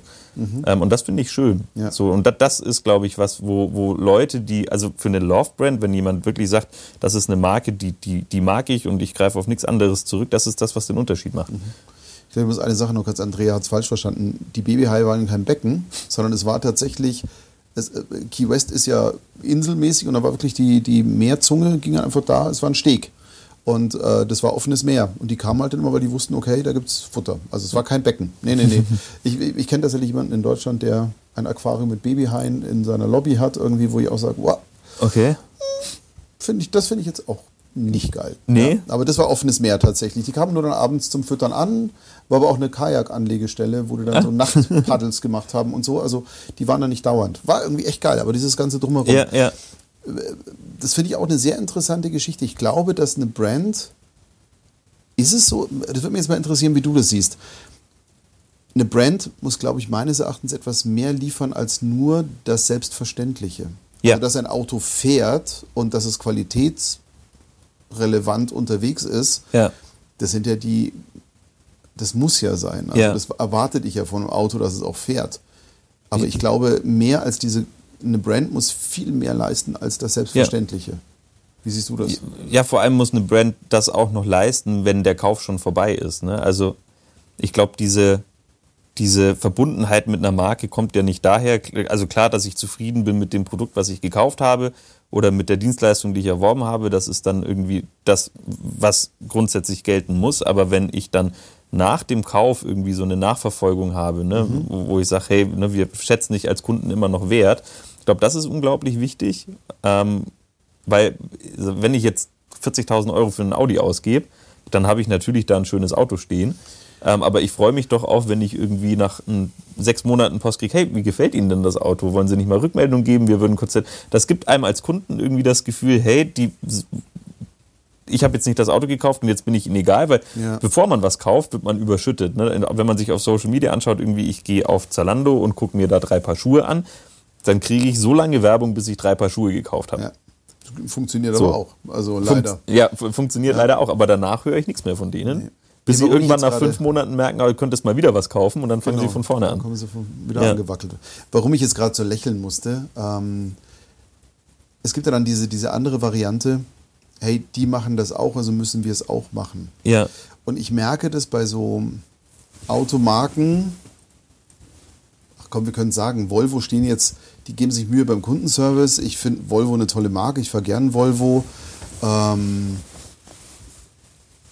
aber ich brauche jetzt nicht unbedingt einen Blumenstrauß, wenn ich einen Volvo hole. ja, Ähm, bloß weil die das jetzt bei BMW auch machen. Ja, Und ähm, auch diesen Anruf nach der Werkstatt, also bei BMW war das zumindest so, gut, der Werkstattbesuch war auch unfassbar teuer und klar ruft da jemand an und kennt mich mit dem Vornamen und Ja. interessiert sich wirklich auch ein Stück oder tut zumindest so. Jetzt kriege ich bei, bei Volvo kriege ich mal einen Anruf, waren Sie zufrieden mit dem Service? Aber die, ich höre, die wissen gar nicht, dass ich überhaupt, wo ich da war. Ja. Das ist ein Callcenter. ja, Also man muss auch ein bisschen aufpassen mit diesem Kundenservice, wenn der nicht 100% authentisch Mhm. ist, dann ist das eher so eine Geschichte, wo ich sage, boah, komm, lass es lieber. ja, weil es dann Also, unangenehm wird. genau. So, ne? Und, und eigentlich nur awkward, ja. ja. Aber das ist das, ne, wo, wo wir hatten ja vorher dieses Thema Love Mhm. Brands, irgendwie Leuchtturmmarken, ne, dass man sich an einer besonders erfolgreichen Marke orientiert. So, das, das sind diese Best-Practice-Beispiele, die Kunden auch ganz gerne mit in der Agentur werfen und sagen, hey, ne, Wettbewerber A oder B macht das und das und das würden wir auch gerne machen. Wo, wo Ja, wir dann genau. ganz oft sagen, so, ja, aber es macht doch keinen Sinn, weil die machen das und das ist gut, aber vielleicht sollten wir was Neues finden. Ne? Und man, man kann Kommunikation kopieren, aber ich es hat halt keinen Wert. Nee, also es muss tatsächlich aus einem raus entstehen. Ja. Ansonsten ist es wirklich albern. Also das sehe ich auch so. Ähm, Linda packt wieder hier. Was, was packt die denn alles heute aus? ich muss als Marke ja auch mit öffentlicher Kritik angemessen umgehen. Mhm. Jetzt mal konkret zu Sprechern. Wie gehe ich mit persönlicher Kritik, Beleidigung auf meinen Social-Media-Kanälen um mhm. und wie gehe ich mit negativer Kritik auf öffentlichen Plattformen um? Mhm. Wow, das ist ein sehr weites Thema. Ich glaube, es betrifft alle Künstler und betrifft eine, auch große Marken. Ja. Wie geht man damit um? Wie siehst du das? Das ist super schwierig, weil es auch sehr individuell ist. Ähm, grundsätzlich ist es nicht empfehlenswert, so eine Diskussion öffentlich auf der Plattform weiterzuführen. Ja. Ähm, wichtig ist, darauf zu reagieren ähm, aber dann eher zu einem persönlichen Eintausch. Ne? Also das ist ja so das, was du vorher meintest mit dem Baukastensystem. Mhm. Bei ganz vielen ähm, Marken oder bei ganz vielen Social Media Kanälen steht dann, hey, vielen Dank für deine Anfrage oder für deinen Kommentar, mhm. wende dich doch an den Kundenservice, wir helfen dir da weiter. So, da nimmt man nicht, nicht die Fahrt aus einer Diskussion. Nee. So, ja das, das ist ein schwieriges Thema. So, ich bin jetzt auch kein PRler, so. ich glaube, da ist jemand aus der PR irgendwie ein besserer, besserer Ansprechpartner. Aber du hast ein Soziologiestudium hinter dir. Ja. Ja. ja. Schwerpunkt Kommunikation, also. Ja. Ähm, schon richtig. Nee, ist, Verständnis zeigen ist auch ist, ist, ist blöd gesagt, weil vielleicht hat man ja für die Kritik oder für, für die Beleidigung kann man nicht oder muss man auch nicht immer Verständnis haben. Ähm, die Diskussion auf jeden Fall aufnehmen, ähm, aber nicht in der Öffentlichkeit. So, und den, dem Kunden erstmal zumindest oder dem, dem Kommentierenden zumindest erstmal das Gefühl von Wertschätzung geben und so, ja, ich ne, ist grundsätzlich erstmal schön, dass du dich so intensiv mit mir auseinandersetzt, dass du dich genötigt fühlst, einen Kommentar abzugeben. Ähm, vielleicht besprechen wir das irgendwie im privaten Umfeld. Ähm, ich glaube, für Künstler ist das schwierig, weil es ja auch, als, als Künstler ist man ja auch ein sehr emotional verbunden mit dem, was man tut. Genau. Deswegen wird so eine Kritik auch immer sehr schnell persönlich, selbst wenn sie jetzt erstmal nicht beleidigend ist per se, aber Kritik nimmt man immer auch persönlich. Würde ich jetzt sagen. Weiß nicht, wie das die Sprecher sehen. Ich habe da eine relativ klare Meinung dazu. Also, ähm, wie soll ich sagen? Wenn Audi, BMW, Mercedes, Dacia, Volkswagen, whatever you name it, einen Shitstorm bekommt, weil die Autos nicht fahren, mhm. dann würde ich sagen, Grund ist da verständlich. Ja. Also das hat ja einen Grund, warum es einen Shitstorm gab. Ja. Ähm, wenn ein Sprecher jetzt zum Beispiel eine Sprecherin ein negatives Feedback für eine Sache bekommt, mhm. wäre mein erster Punkt, checke, ob sie gerechtfertigt ist. Ja. Ich bin schockiert, wie viele Audible-Hörbücher wirklich grottenschlecht klingen. Mhm. Und auch ich habe mich da hingesetzt und gesagt, sorry, aber die Qualität ist unter aller Sau. Mhm. Ich möchte es bitte zurückgeben, weil ich es nicht aushalte, dieses Ding zu hören. Jetzt ja. bin ich da natürlich übersensibel, weil ja, ich vom ja. Fach bin.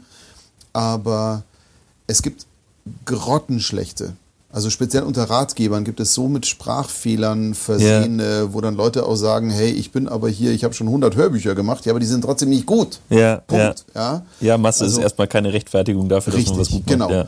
Und dann ist es natürlich so ein Punkt, dass man hingeht und sagt, wenn die jetzt nicht gerechtfertigt ist, dann hilft für mich immer zu sagen, lass uns das große Ganze betrachten, mhm. komm aus dem Ich, aus dem verletzten Ich mal raus ja. in das Wir. Ja. Schlechten Tag gehabt, keine Ahnung was andere Meinung von mir aus. Andere Meinung darf ja auch jeder haben. Ja. Aber ich glaube, der allererste Schritt ist erstmal gucken, ähm, hat diese Person vielleicht recht?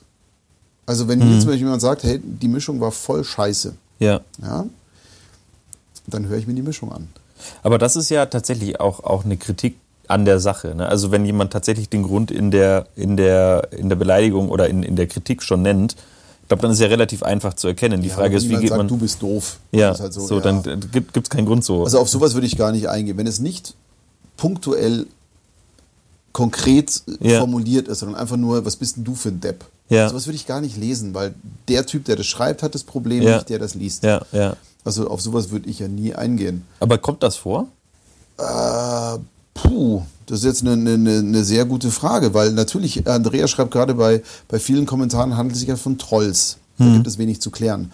Das ist zum Beispiel, ich glaube, in der Anime und auch in der, in der äh, so Szene wie Simpsons oder, mhm. oder wie sie alle heißen, wo, wo eine extreme Fanbase da ist. Ja, ja. Und plötzlich ändert sich was. Ja. Also, äh, weiß ich nicht, wenn Tempo plötzlich dreilagig ist oder, oder Jim Beam macht jetzt Gut, also das ist einfach so aus der Emotionalität raus, weil sich genau. Dinge ändern und Leute mit Richtig. Veränderungen erstmal grundsätzlich nicht klarkommen. Das okay, ist der eine ja. Punkt. Und dann natürlich hast du Dinge lieb gewonnen, die plötzlich anders sind. Also ja. es gibt ja viele Shitstorms ja auch, weil äh, einfach eine Brand sich selber neu erfindet und ja. es halt nicht den Zeitgeist trifft. Also ja. als dann Twix kam, sagten alle Rider-Typen, sie hat ja wohl völlig bescheuert. Und Gott sei Dank gab es damals kein Social Media, weil dann wäre es rund gegangen. Ist ja klar.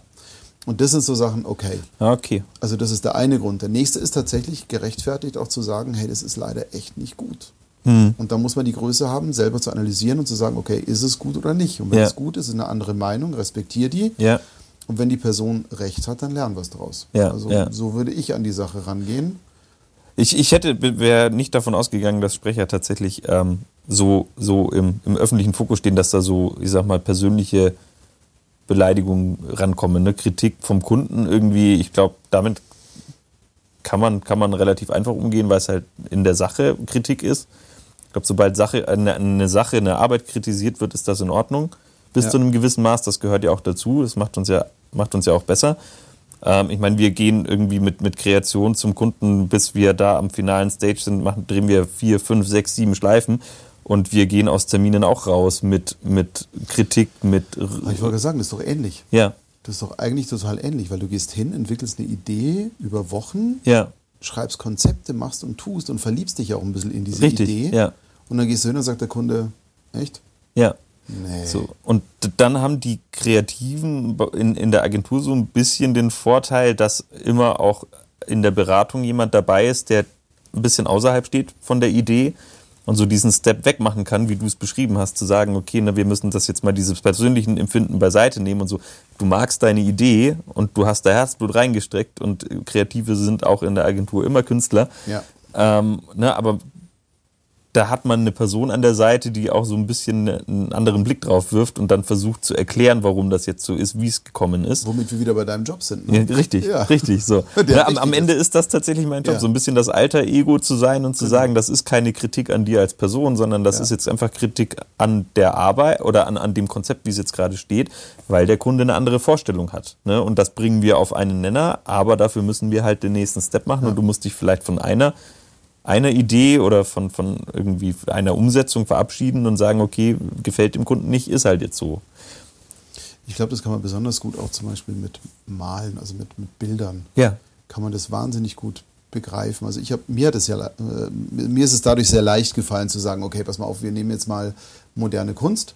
Mhm. So die drei Kleckse auf der Leinwand, ja. wo man dann interpretiert, das ist das Sterben von drei Schwänen im Sonnenuntergang, keine Ahnung, whatever. Ja, ja. ja ähm, und natürlich gibt es den Künstler, der davon wahnsinnig überzeugt ist, der wahrscheinlich zwei Wochen lang geplant hat, wie er die Kleckse macht. Ja.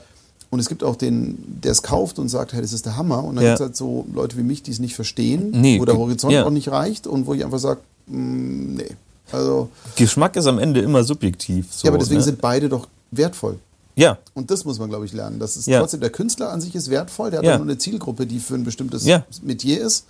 Und auch der Konsument ist wertvoll. Ja, eine, eine Idee, ja. die bei dem einen Kunden nicht funktioniert, kann, kann beim nächsten Kunden super funktionieren. Ich kann mich Eben. da mal so ein bisschen reinfühlen aus meiner Barhistorie, ne, wenn, man, ja. wenn man neue Drinks entworfen hat, eine Barkarte gemacht hat oder wenn man auf, auf Wettbewerbe gegangen ist und da irgendwie ein Rezept eingereicht hat. Ähm, man selber fand die Sachen immer gut und geil und hätte gesagt, ja, da stehe ich zu 100% dahinter. Und wenn dann jemand sagt, ist nicht meins, schmeckt mir nicht, finde ich doof, dann tut das erstmal weh, aber dem schmeckt halt ein anderer Drink. Ja. So, ne? du, du wirst mit nichts auf der Welt 100, 100 äh, der Menschen abholen. Das ist, ist nicht. Aber wenn wir jetzt bei, bei dem Beispiel bleiben, ja, also nehmen wir mal an, ich erfinde jetzt gerade einen richtig beschissenen Drink. Ja. Ich mische Whisky mit Minzlikör und Erdbeersahne. Ja. Ja, wo ich dann wirklich sage, okay, hm, so. Und jetzt sagst du, äh, nee, will ich nicht. Und jetzt höre ich nicht auf, dich zu belabern. Also ja. gerade so eine Hartnäckigkeit, die ja, gibt es bei ja. Kursverkaufen, die gibt es bei, bei äh, Hörbuchgeschichten, bei hier in, im Chat wird gerade auch schon viel der Auserwählte und so weiter. Ähm, und ich glaube, je intensiver du hingehst und mit Kampf etwas mhm. versuchst zu verkaufen, ist doch eigentlich schon klar, dass der Qualität doch gar nicht stimmen kann. Weil Ja. jemand, und das gilt ja auch in der Werbung zum Beispiel, wenn jemand krampfhaft versucht, dir etwas zu verkaufen, hat es einen Haken. Ja. Und da, glaube ich, so kann man es dann definieren und da ist dann auch persönliche Beleidigung drin. Und wenn ein Künstler eigentlich tief innen drin weiß, boah, ich habe da echt scheiße performt, dann wird dieser umso lauter krähen, bis die anderen stillhalten. Also ich glaube, da ist auch so ein bisschen was, die Marke, die schreit, ist keine Love-Brand.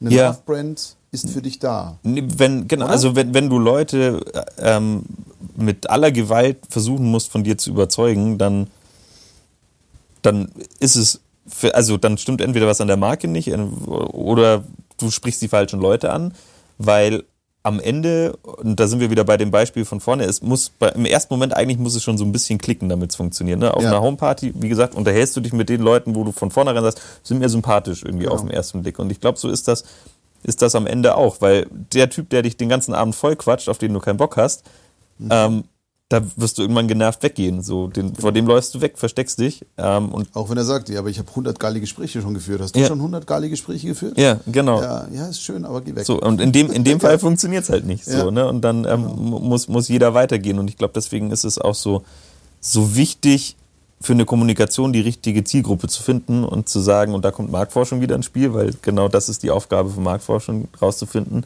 Das welche Leute interessieren sich für was. Wäre die Aufgabe Ja, von genau. Marktforschung. Es Ja. gibt ja auch solche und solche. Also da habe ich auch schon sehr viel erlebt. Ja, also, das ist auch ganz krass, wenn du da mal in die, äh, in die, hinter die Kulissen mal ein bisschen blickst. Ja, ja. Also können wir doch eigentlich so ein bisschen zusammenfassen, dass wir sagen, okay, eine Brand muss erstmal für einen gewissen Wert stehen, für gewisse Werte stehen, Mhm. Muss einen Qualitätsanspruch an sich selber haben, der höher ist als der der Zielgruppe, würde Ja, ich jetzt ja. mal definieren. ja. Also, ich habe zum Beispiel bei mir gesagt, in dem Moment, wo ich anfange, jetzt vor 20 Jahren, ich, meine Mischungen müssen einfach besser sein, als jeder Kunde erwartet. Ja. Und wenn der Kunde happy ist, dann gehe ich hin und hinterfrage, dann erst bin ich eigentlich wirklich happy. Hm. Und wenn ich nicht happy bin, dann sage ich, pass mal auf, kostet dich nichts, aber wir machen nochmal eine. Ja, Weil ja. ich glaube, es geht noch besser. Ähm, also muss dein Qualitätsanspruch schon mal höher sein als der deiner späteren Zielgruppe oder deiner potenziellen Auftraggeber. Ja. Also ich finde, BMW stand ja früher für Ingenieurswesen. Mhm. Also das waren ja keine Marketingleute BMW, sondern der Dreier und der Fünfer und, und auch sonstige, ich glaube der M oder wie die alle hießen, die sind ja alle entstanden, weil Ingenieure einfach gesagt haben, wir wollen es noch geiler machen. Ja, ja. Und das hast du auch gemerkt und dafür standen die auch. Ja? Weil die gesagt haben, egal welcher Kunde später kauft, über jeden Zweifel erhabene Fahrart, also Ja, äh, ja. Traktion und, und, und Freude am Fahren kommt halt genau daher, Ja. dass das besser ist von unserem Anspruch her, als es jeder Kunde erwarten könnte. Dann eine ehrliche Kommunikation, Mhm. die wirklich auf den ehrlichen Grundwerten basiert und sich selber treu sein. Ja. Langfristig. Wie würdest du die Überlebenschance einer Marke einschätzen, die sich selber gar nicht so dolle hält? Nicht gut. Ja. Ne? Ähm, also, wenn du, wenn man das jetzt auf eine Person runterbricht, du brauchst ein Ja. gewisses Selbstverständnis und ein Selbstbewusstsein, damit andere Leute das auch wahrnehmen. Ja, also tatsächlich vielleicht sogar ein bisschen drüber, weil Selbstbewusstsein am Ende macht sexy. So, das gilt für eine Person genauso wie für eine Marke. Ja, natürlich. So, ne? Und Ja. wenn, wenn ich nicht zu 110 Prozent als Marke hinter dem stehe, was ich tue und das auch lebe, Mhm. ähm, dann ist ein langfristiger Markenerfolg sehr, sehr schwierig und unwahrscheinlich. Ja. Und jetzt ist ja natürlich ein Riesenproblem, gerade im künstlerischen Bereich. Viele Musiker auch, die müssen ja auch eine Brand nach außen tragen und ein Markenversprechen liefern. Ja, Und sind aber tierische Sensibelchen. Also wo Ja. du dann wirklich hingehst und sagst, okay, aber ich zweifle doch komplett an mir. Deswegen ja, trifft es auch so viele und deswegen gibt es auch so viel Schwund, ich sage jetzt mal unter Künstlern, weil Ja. das halt doch, wie soll ich sagen, das ist so ein, so ein leichter Widerspruch. Also du musst als Künstler ja sensibel sein, du musst aber auch die dicken Klöten haben und zu sagen, ich bin Ja. aber voll überzeugt von ja mir. am, am- am Ende will, ich meine, wenn man jetzt mal in so eine Aufnahmesession reingeht und da Ja. sitzt ein Kunde und die Agentur und dann ist der Sprecher mit dabei, am Ende will der Kunde und auch die Agentur so eine Souveränität spüren. Ja, weil wenn du das Gefühl hast, da steht jetzt jemand, der hinterfragt alles, was er tut, dann überträgt Und sich hat diese Angst. Hat, hat Angst, Ja. dann überträgt sich Ja. diese Unsicherheit und selbst wenn das Ergebnis am Ende gut ist aus diesem Gefühl der Unsicherheit raus während der Aufnahmesession hinterfragt man immer, ist das jetzt wirklich gut, weil irgendwie der war nicht überzeugt von dem, was er gemacht hat. Also so ein gewisses mhm. Selbstbewusstsein, glaube ich, muss man schon vorspielen, einfach um, um Kunden, Agenturen ein Gefühl der Sicherheit zu geben, zu sagen, der ist zu 100 Prozent von dem überzeugt, was er gerade eingesprochen hat. Absolut. Dann ähm, bewertet man das Ergebnis auch ganz anders. Selbst, selbst wenn die Aufnahme an sich genau gleich ist, wenn da einer steht, der das mit einer Unsicherheit gemacht hat und immer so ein bisschen rumgedruckst hat und noch können wir noch mal, ich glaube, ich, das wird anders wahrgenommen als jemand, der irgendwie nach dem zweiten Take sagt, ja, ich finde es mega. Wenn es dann auch gut ist. Ne? Also jetzt die Qualität der Aufnahme muss gegeben sagen, sein. Genau. Ich wollte es gerade sagen, ja. es muss halt auch dann gut sein. Ja. Ähm, natürlich ist diese, diese Beurteilung, was ist gut und was ist nicht gut, ist natürlich ein Riesenproblem. Und äh, Dorothea, schön, dass du da bist übrigens, ähm, schreibt auch gerade, welche Künstler zweifelt nicht immer an sich selbst. Ja, aber verdammt nochmal, macht es mit euch selber zu Hause aus. Ja, richtig. Also aber nicht on job. Nee. Also äh, ganz ehrlich, weil das ist auch so mein Lieblingssatz, wenn ihr ausgewählt seid, dann habt ihr doch schon gewonnen. Richtig. Dann fangt an Spaß zu haben. Richtig. Ne, ein Elton John wird, hat sich, ich weiß nicht, ob du die, den Film gesehen ja, hast, äh, mega Film, der im ja. Hintergrund, was der für Selbstzweifel geschoben ja, hat, sobald er auf der Bühne stand, war der, ist das ein Monster. So, genau. dann, dann steht der da und dann gibt es nichts anderes. Dann ist ja. er der, der absolute King und hat die Menge unter Kontrolle. Oder, oder hier bei, bei Queen genauso. Ja. Ähm, die hatten alle ihre Selbst oder haben alle ihre Selbstzweifel. Hat ja jeder Mensch richtig. auch zu Recht irgendwo. Ja. Weil sonst kannst du dich ja nicht optimieren. Richtig. Ne? Du, genau, wenn du dich, du wirst nicht besser, wenn du dich selbst ja. nicht hinterfragst, aber du solltest dich im Idealfall nicht auf der Bühne selbst hinterfragen. Und das ist genau der wichtige Punkt, weil ich, ich überlege das auch zum Beispiel, wenn du jetzt, nehmen wir mal an, du hast einen Texter. Mhm.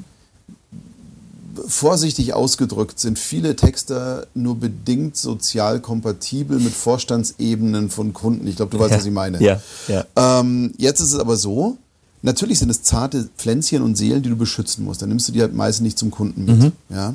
Aber wenn jetzt ein Texter mal zum Kunden geht und der geht dorthin als verunsichertes kleines Häschen, mhm dann schießt der Kunde sofort die Kampagne Richtig. ab, auch wenn sie genial wäre. Ja, ja. Wenn er aber hingeht und sagt, okay, hey, pass auf, nein, ich bin überzeugt von der Kampagne. Auch ja. wenn ich jetzt hier unsicher bin ja. und unsicher wirke, aber die Kampagne ist gut. Ja. Und wenn du das sagen kannst, dann gewinnst du, glaube ich. Oder? Du musst es schon auch ein bisschen vorspielen. Und das ist auch so ein bisschen eine Aufgabe von der Beratung, einen, einen Kreativen da den Rücken zu stärken und ihm von vornherein so zu pushen und zu sagen, das, was wir mitnehmen, mhm. ist geil und da ist auch nichts dran zu rütteln. Wir müssen es nur noch verkaufen. Und am Klar. Ende verkaufst du nicht nur eine Idee, sondern du verkaufst auch dich als Person. Immer. So, oder als Immer. Agentur. Ja, so, genau. ne? weil, weil ein Kunde will jemanden, der irgendwie auf Augenhöhe mit einem ins Sparring geht, der auch mal für eine Idee kämpft, der, der überzeugt ist von dem, was er tut. Ähm, und du kannst mit einer, mit einer schlechten Idee und viel Selbstbewusstsein oft genauso gewinnen wie mit einer guten Idee und wenig Selbstbewusstsein. Ja, jetzt ist hier auch gerade, äh, Dorothea meint natürlich auch, dass äh, Zweifel ein enormer Antrieb sind und so weiter. Ich zweifle jeden Tag an mir selber. Mit ja. allem, was ich tue, zweifle ich komplett. Aber ich hinterfrage dadurch eben so oft, bis es so gut ist, dass ich ja. überzeugt bin. Und äh, wenn ich nicht von etwas überzeugt bin, kann ich es ja nicht bringen. Also natürlich gebe ich dir recht, du musst Sachen verkaufen. Mhm aber du gehst ja hin, weil du von der Idee überzeugt bist. Dumm ja. ist, wenn du in die Presse gehst mit einer Idee. Ich meine, wir haben alle hoffentlich Twin Food ja mhm. gesehen. Ja. Du gehst ja auch mit Ideen hin, wo du einfach sagst, okay, besser kriegen wir es jetzt nicht. Ja. Aber so verkaufst du es ja auch. Und auch wenn ein Künstler da am Mikro steht und sagt, weiß nicht, weiß nicht. Gut, da ist jetzt mein Job zu sagen, hey, ich bin voll überzeugt, da, da, da, ich lift ja, ja, ab und, und Ja, dann nimmst du auf. aber auch eine Beraterrolle ein. Hallo, bin ich ja auch. Ja, genau. Ich bin ja, ich bin ja dein Job ja. Hier. Ja, genau. Nichts ja. anderes. Weißt du? So. Und das ist aber auch wichtig. Aber der Künstler an sich muss zumindest von seiner Kunst überzeugt sein. Ob sie jetzt ja. matcht mit dem Kundenanspruch, das ist ein anderes Blatt ja, Papier. Ja. Ron schreibt auch gerade hier, es immer wieder schön auf den Punkt bringt, Überheblichkeit macht aber auch extrem unsexy. Wollte ich, wollte ich gerade sagen. Ich meine, man, man, muss diesen, diesen schmalen Spagat schaffen, selbstbewusst zu wirken, ohne unsympathisch zu werden. Ne? Weil ähm, das, das, ist, das ist gefährlich und gerade in einer in einer längerfristigen Kooperation spielt ja das Zwischenmenschliche auch eine super wichtige Rolle.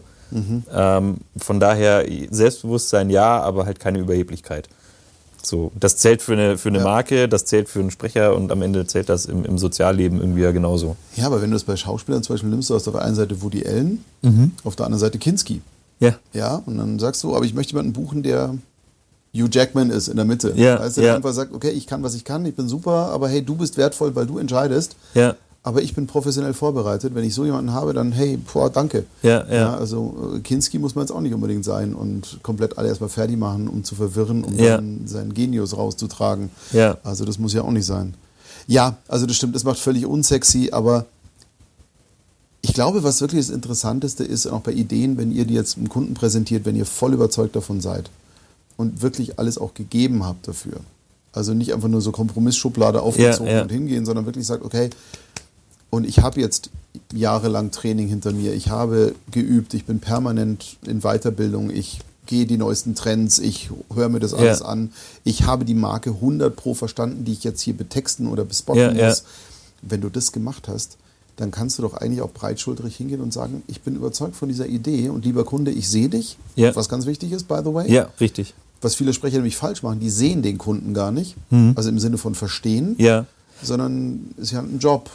Nee, ja. du, musst, du musst dich schon ein bisschen reinfühlen und das gilt, glaube ich, für eine Agentur wie für einen Sprecher genau gleich, ähm, ja. weil das ist ja auch, das nimmt ein Kunde wahr, ne? ob du ein Verständnis für das hast, was du gerade tust und ob du auch Interesse an dem hast, Richtig. was du gerade tust. Klar ähm, weil das bringt eine Wertschätzung mit. Ja. ja? Und äh, egal, wo du hingehst, du wirst wertgeschätzt werden. Ja? ja? Ähm, wenn du beim Friseur sitzt und der frisiert dich, dann will der nicht das Gefühl haben, du behandelst ihn wie ein Deppen, sondern.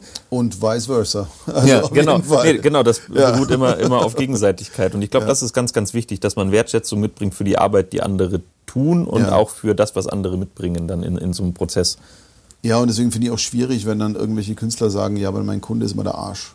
Ja. Also der Kunde macht es immer so schwierig. Auch Werber sagen ja öfter mal, ey, der Job wäre so schön, wenn die Kunden nicht wären. Ja. Wenn die Kunden nicht wären, hättest du keinen Job. Richtig. By the way. Also ja, ja, am Ende, und das ist, das ist ein Punkt, den, man, den, den ich gerne auch an Kreative mittrage. Am Ende bezahlt der Kunde, ja, ihr wollt den Film unbedingt so machen mhm. ähm, und habt da diese Vorstellung.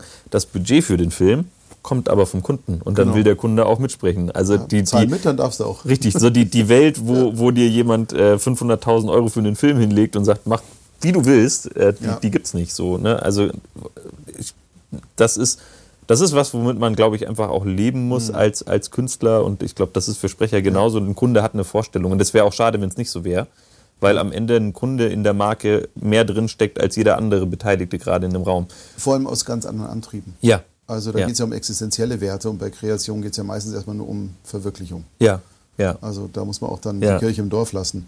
Ähm, Linda schreibt gerade irgendwas von Poppen. Jetzt schon? Nein. ja, also ich poppe zwischendurch, ja, ich spreche nach unten. Ich habe mein Mikro höher gezogen, weil ich zu leise war, hat Ecki gesagt. Und ich sehe es auch im Level und deswegen ab und zu ploppe ich. Es tut mir leid. Er ist halt undicht. Marco, hm, okay, danke. Ähm, Lass es zum, zum Abschluss. Oh Gott, die eineinhalb Stunden waren ja so oh. fupp und weg. Oh ja. Ja, aber äh, ich darf hier überziehen. Ich bin ja keine Rechenschaft schuldig. Nein, was mich interessieren würde, wenn, wenn wir dir jetzt irgendwelche Sprechercastings mhm. schicken, Sprecherinnen-Castings, jetzt gendern wir mal ganz kurz, ähm, auch wenn Ecki sagt, ich soll es nicht tun. Ähm, wie wichtig ist für euch und dich speziell mhm. das Thema Stimme zu einer Marke? Äh, super wichtig. Also es kommt ein bisschen, bisschen auf, auf das Medium auch an. Ne? Wenn wir jetzt über, über rein Funk sprechen, wo ja nur die Stimme die Marke erzählt am Ende, ne? weil ich habe hab keine Visualität. Ja. Ähm, das heißt, da muss die Marke nur über die Stimme kommen und da muss eine Stimme alle, alle Werte, die eine Marke mitbringt, miterfüllen. Ähm, mhm. Da hat man, glaube ich, wenn man das Sprecherbriefing jetzt für euch fertig macht, schon relativ genau im Ohr, wie die Stimme klingen soll. Genau. Ähm, und versucht das halt dann in Worte zu fassen, was auch nicht immer ganz easy ist. Ähm, dann bedient man sich ja häufig auch irgendwie so Beispielstimmen ne, und sagt mhm. halt, oh, ich hätte es gern wie Daniel Brühl, weil das ist sowas, wo man sagt, das würde auf die Marke passen. Ähm, bei, bei Film ist es ein bisschen schwieriger, weil du brauchst ja. zum einen eine Stimme, die zu dem passt, was visuell zu sehen ist. Du brauchst aber auch eine Stimme, die auf die Marke passt. Ähm, und, und da wird es dann da hat man vielleicht sogar tatsächlich noch nicht so die, die ganz, ganz klare Vorstellung, weil mhm. man so viele Ebenen bedienen muss. Ähm, und da hört man sich dann erst so in diesem Prozess, ne, dann schreibt man das erste Briefing fertig, ihr kriegt, ja. schickt die erste Runde, Runde Sprecher durch und dann hört man sich durch und dann kriegt man so eine Vorstellung, ja, das könnte passen, das könnte nicht passen. Ähm, also ich glaube, bei Film ist das noch so ein bisschen weniger festgesteckt wie jetzt tatsächlich bei, bei Funk. Ja, weil du halt mehr Ebenen bedienen musst. Genau. Das stimmt auf jeden Fall. Genau. Ähm, bei mir ist ja das Lustige, ich besetze ja ganz merkwürdig, muss ich zugeben. Ich, mich würde mal interessieren, wenn ihr so ein Briefing kriegt, wie, ja. ihr, wie ihr vorgeht. Ob es da eine Datenbank gibt, wo steht äh, ne, freundlich, äh, lieb, eher ruhig. Ähm, und dann matcht ihr quasi Briefing, Null. Schlagwörter mit Excel-Listen. Null. Also wir besetzen nur aus der, aus der Erfahrung und aus, hm. der, aus der Empathie heraus, würde ich jetzt mal sagen. Ah, okay. Also ganz anders. Ähm, zuerst mal will ich eine Sache sagen, wenn du zum Beispiel sagst, ich will eine Stimme wie Daniel Brühl, mhm. dann willst du eine Stimme, die die Werte transportieren ja. kann, für die Daniel Brühl steht. Durchaus, ja. Weil ja. wenn du Daniel Brühl dann hören würdest und ich würde dir Daniel Brühl als Stimme vorschlagen, würdest du hinten überkippen. Ja, ja, wahrscheinlich ja. schon. Ja, also du klar. verbindest ein, ein, einfach eine Marke mit dem Namen Daniel Brühl mhm. und du willst eine Stimme, die genau diesen Markenwert von Daniel Brühl in der Kommunikation trägt. Richtig. Also wir hatten es total oft, ähm, Jürgen Vogel wurde ja. lange Zeit war das wirklich so wie American Beauty Musik auf jedem Layout drauf ja. war. So wurde oft einmal gesagt, irgendwie, ich will einen Typen wie Jürgen Vogel. Ja. Was im Klartext hieß, ich will einen unangepassten, selbstbewussten, aber trotzdem herzlichen Menschen, ja. der aber Kanten hat. Ja, ja. Weil wenn du dann Jürgen Vogel dir in der Stimme anhörst, sagst du, so einen Sprecher werde ich dir niemals vorschlagen, weil das wirst du nicht nehmen. Weil ja, der klingt ohne seine Fresse klingt der nicht gut. Ja, ja. Das ist so. Und Daniel Brühl ist blöderweise genauso. Ähm, ich meine, man verbindet halt mit, mit. Du verbindest was. Genau, man verbindet, wenn man sich jetzt Bruce Willis als Stimme anhört, der irgendwie, also die deutsche Synchronstimme irgendwie, das ist ja total witzig, wo man den überall hört.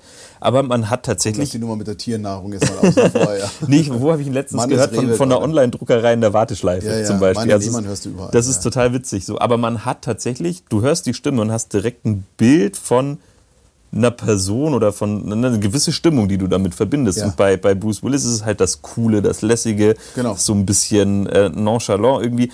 Und genau das hat man halt. Ne? Und wenn man an so ein Sprecherbriefing rangeht, ist das genau das, wie man sich ja. rantastet wahrscheinlich. Aber schau, das ne? ist zum Beispiel auch so ein Punkt. Und die gleiche Stimme funktioniert auf Gérard Depardieu, ja. der ein völlig anderer Kerl ist, ein ja. völlig anderes Wertesystem hat, ja. es ist same voice. Ja. Und das ist halt genau das Interessante, weil jede Stimme auch in der Kombination mit dem Ausdruck, mit der Marke eine völlig andere, also es hat eine Wechselwirkung. Ja, ja. Und das ist das Spannende dahinter. Also ja. wenn du überlegst, als der gleiche Typ, oder, oder hör dir Thomas Danneberg an. Jetzt nicht mehr leider, der spricht nicht mehr, aber das ist der Typ, der spricht Stallone, der mhm. spricht Schwarzenegger, sprach Stallone, Schwarzenegger, John Cleese, Nick Nolte und so weiter, ja. Terence Hill. Und der gleiche Stimmcharakter ist mit dem anderen Kontext Gut, er spricht auch latent anders dann natürlich, ja, ja. klar, aber es ist auf jeden Fall eine, eine, ganz interessante Geschichte. Und zu deiner Frage vorhin, wie wir das jetzt machen mit der Besetzung. Hm. Also A, wir amüsieren uns tierisch über die Briefings. Ich als fies. Nein, aber die meisten sind, ich will, ich will äh, einen liebevollen Familienvater, Mitte, Ende 30. Ähm, ist das das Briefing, was ich euch letzte Woche geschickt habe? Nee. nee. Aber im Prinzip sind die alle immer relativ ähnlich. Ja, weil ja du im Prinzip ja nichts anderes willst als jemand, der den Markenwert repräsentiert. Ja, du zeichnest eine Person, die für ja. die Marke steht am Ende. Genau. Ja. Also, ich aber zum Beispiel immer so, dass ich mir, nehmen wir mal an, du kommst für Ovo Maltine, dann habe ich ein Gefühl für diese Marke. Ja. Dann gucke ich erstmal die Website von Ovo Maltine an. Nehmen wir jetzt also irgendeine Brand oder ja, ja, wir, egal was für eine Brand dann schaue ich mir die erstmal an, wofür steht die eigentlich? Dann schaue ich mir so ein paar Spots an, die die gemacht haben. Nicht um die Stimme zu hören, mhm. sondern einfach, wie kommuniziert diese Marke? Ein Gefühl zu kriegen, ja. Genau. Und dann habe ich ein Gefühl. Und dann schließe ich die Augen und gehe relevante Personen, die ich kenne, okay. durch. In meinem Geiste. Ich kenne 2000 Sprecher persönlich, habe ich im Kopf. Äh, mehr mittlerweile sogar. Natürlich vergesse ich sehr viele. Ja, ja. Das heißt, der erste Run ist mein erstes Bauchgefühl. Dann ploppen sofort drei Namen auf. Das heißt, wenn du mir irgendeine Marke erzählst und sagst, ich will so eine Stimme, sage ich hm. dir innerhalb von zehn Minuten eine Person mindestens. Hm. Das ist so. Ähm, ob sie dir gefällt, ist ein anderes Thema. Im zweiten Schritt gehe ich dann hin und mache natürlich die Datenbank auf und sage, hm. wer passt in das Raster. Ja. Und natürlich haben wir eine Qualitätsampel bei uns, ist ja ganz klar. Ja, wir haben ein Notensystem dahinter. Und wenn ich jetzt zum Beispiel weiß, es ist ein Kunde, dem es besonders wichtig in dem Moment ist, also es ist nicht drei Sätze in einem Funkspot, wo es auch mal okay ist, wenn es jetzt nicht ganz so geil ist, sondern es ist wirklich eine Markenkommunikation, vielleicht sogar neue Kampagne, Kunde unsicher, mhm. Agentur muss sich beweisen, dann suche ich nur Sprecher, die eine 1 oder 2 haben. Ja, okay.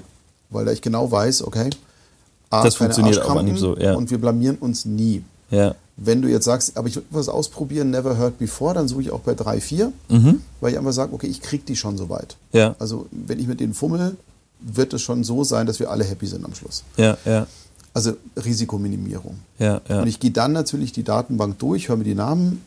Natürlich mit jedem Namen habe ich sofort auch ein Gefühl. Und bei mir ist es wirklich so, wenn die Emotionen sich decken, und so habe ich fast alle Brand Voices besetzt bis jetzt. ja. Spannend, okay. Ja, weil du kannst, wie soll ich sagen, du hörst, Stimme ist Spiegel der Seele. Das heißt, bei der Stimme hörst du innerhalb von Millisekunden, ob dich jemand verarscht oder nicht. Ja, Guck ja. einen Werbeblock an. Ja, Da ist total oft, dass du sagst, "Mm, ist klar. ja, Es ist leider so. Und das ist das Problem, wenn der Mensch, Sprecher, Sprecherin, nicht zu dem Mensch Marke passt. ja, ja. Und das ist für mich fast wichtiger. Der Klang der Stimme ist mir eigentlich relativ egal. Weil natürlich muss es passen, kannst Ja, du keine ja, ja. Frauenstimme auf eine Männerstimme setzen und vice versa. Es geht ja nicht. Aber ich sage jetzt mal, warm, hell, dunkel ist mir eigentlich relativ Mhm. wurscht. Ähm, aber wenn der Sprecher, die Sprecherin kommt und sagt, geile Brand, ich identifiziere mich, ich manipuliere das auch so ein bisschen hin, gebe ich zu. Ja, ja. Also dass man einfach sagt, okay, pass mal auf für die Brand, du weißt ja, die stehen für da, da, da, da, da, und dann kommt man mit anderen Gefühl schon zusammen. ja, ja, Und du hörst beim Sprecher sofort, ob es gefaked ist oder ernst ist. ja. Und für mich gibt es nur ernst gemeinte Sachen. Jemand, der faked, den muss ein Kunde explizit wünschen. Sonst Hm. schlage ich ihn nicht vor. Ja, ja. Ja gut, das ist wieder dieses Thema Authentizität, Ja, ne? genau. Also, ja. Das ist halt dieses, und so besetzen wir. Und dann Ja. natürlich, wenn in der zweiten Runde immer noch nichts dabei ist, äh, was den Kunden dann happy macht, weil die bestimmten, die haben halt die Stimme von Bruce Willis im Kopf und Ja. wollen halt genau den Mann den Lehmann, Ja, dann machen wir das halt auch. ja, ja. Das sind aber meistens auch die Dinge, wo es dann sagt, du mach das mal so und gib mal Vollgas und schrei mal. Hm. Ich habe Fummeln gesagt. Ja, wir fummeln rum. Ja, Andrea. ja, genau. Ähm, sortiert ihr den SprecherInnen nach genau diesen Schlagwörtern? Nee, ich finde, ähm, der Witz ist tatsächlich, es gibt wahrscheinlich bei euch ja mit Ideen auch so. Ich bin ein respektgetriebener Mensch. Das heißt, ich sortiere keine Sprecher nach Schlagwörtern ein, sondern tatsächlich nur nach Textsicherheit, nach Open-Mindedness, also grundsätzlich, wie flexibel ist so jemand? Ja, ja. Wie festgefahren, flexibel? Ähm, wie textsicher? Wie äh, entspannt auch? Ja, Also das sind so die Kriterien. Aber so die, die, die Schlagwörter, Stimmfarben, das haben wir vor zehn Jahren mal angefangen zu sagen, okay, rau, das haben wir, haben wir so einen Slider gemacht zwischen rau und sanft Ja. und da, Ja, so- weil ich die Idee hatte, wir könnten dann klingt wie Ja. Algorithmen entwickeln. ja, ja. Totaler Quatsch. Weil eine Stimme sagt erstmal nichts aus. Die Stimme wird durch die Persönlichkeit erst zu dem, was deine Marke dann repräsentieren kann. Also Ja, ja. Nee, man kann das, man kann das nicht. Das, ist, das sind Erfahrungswerte. Alles andere ist so, dass das läuft dann irgendwie durch, aber das wird dich nie. Mein Traum ist wirklich, du sitzt hier oder wir sind zugeschalten ähm, und wir machen eine Sprachaufnahme und es ist so nach dem zweiten Take oder dritten ist schon so, Ja, ja, das ist mein Traum, da will ich immer hin. ja, ja. Und das erreichst du eben nur durch diesen Match der Persönlichkeiten. Ja, Ja, ich finde das ganz, ganz, ganz spannend, weil wir, wenn ihr jetzt so eine Auswahl rüberschickt, tatsächlich irgendwie, dann kommen ja zwei, drei Takes mit, mit unterschiedlichen, ne, dann hat man was Fröhliches, was Lautes, was äh, eher in Mhm. sich gekehrtes. Am Ende, jetzt für mich, ich höre zwei, drei Sekunden in, die, in jedes Take rein. Maximal. Und dann weiß ich schon, nee, Genau es. sehe ich nicht. Stimme, Spiegel der Seele. Du hast Ja. sofort ein Bauchgefühl. Nach Ja. dem ersten Atmen sogar schon. Ja, ja, Ja.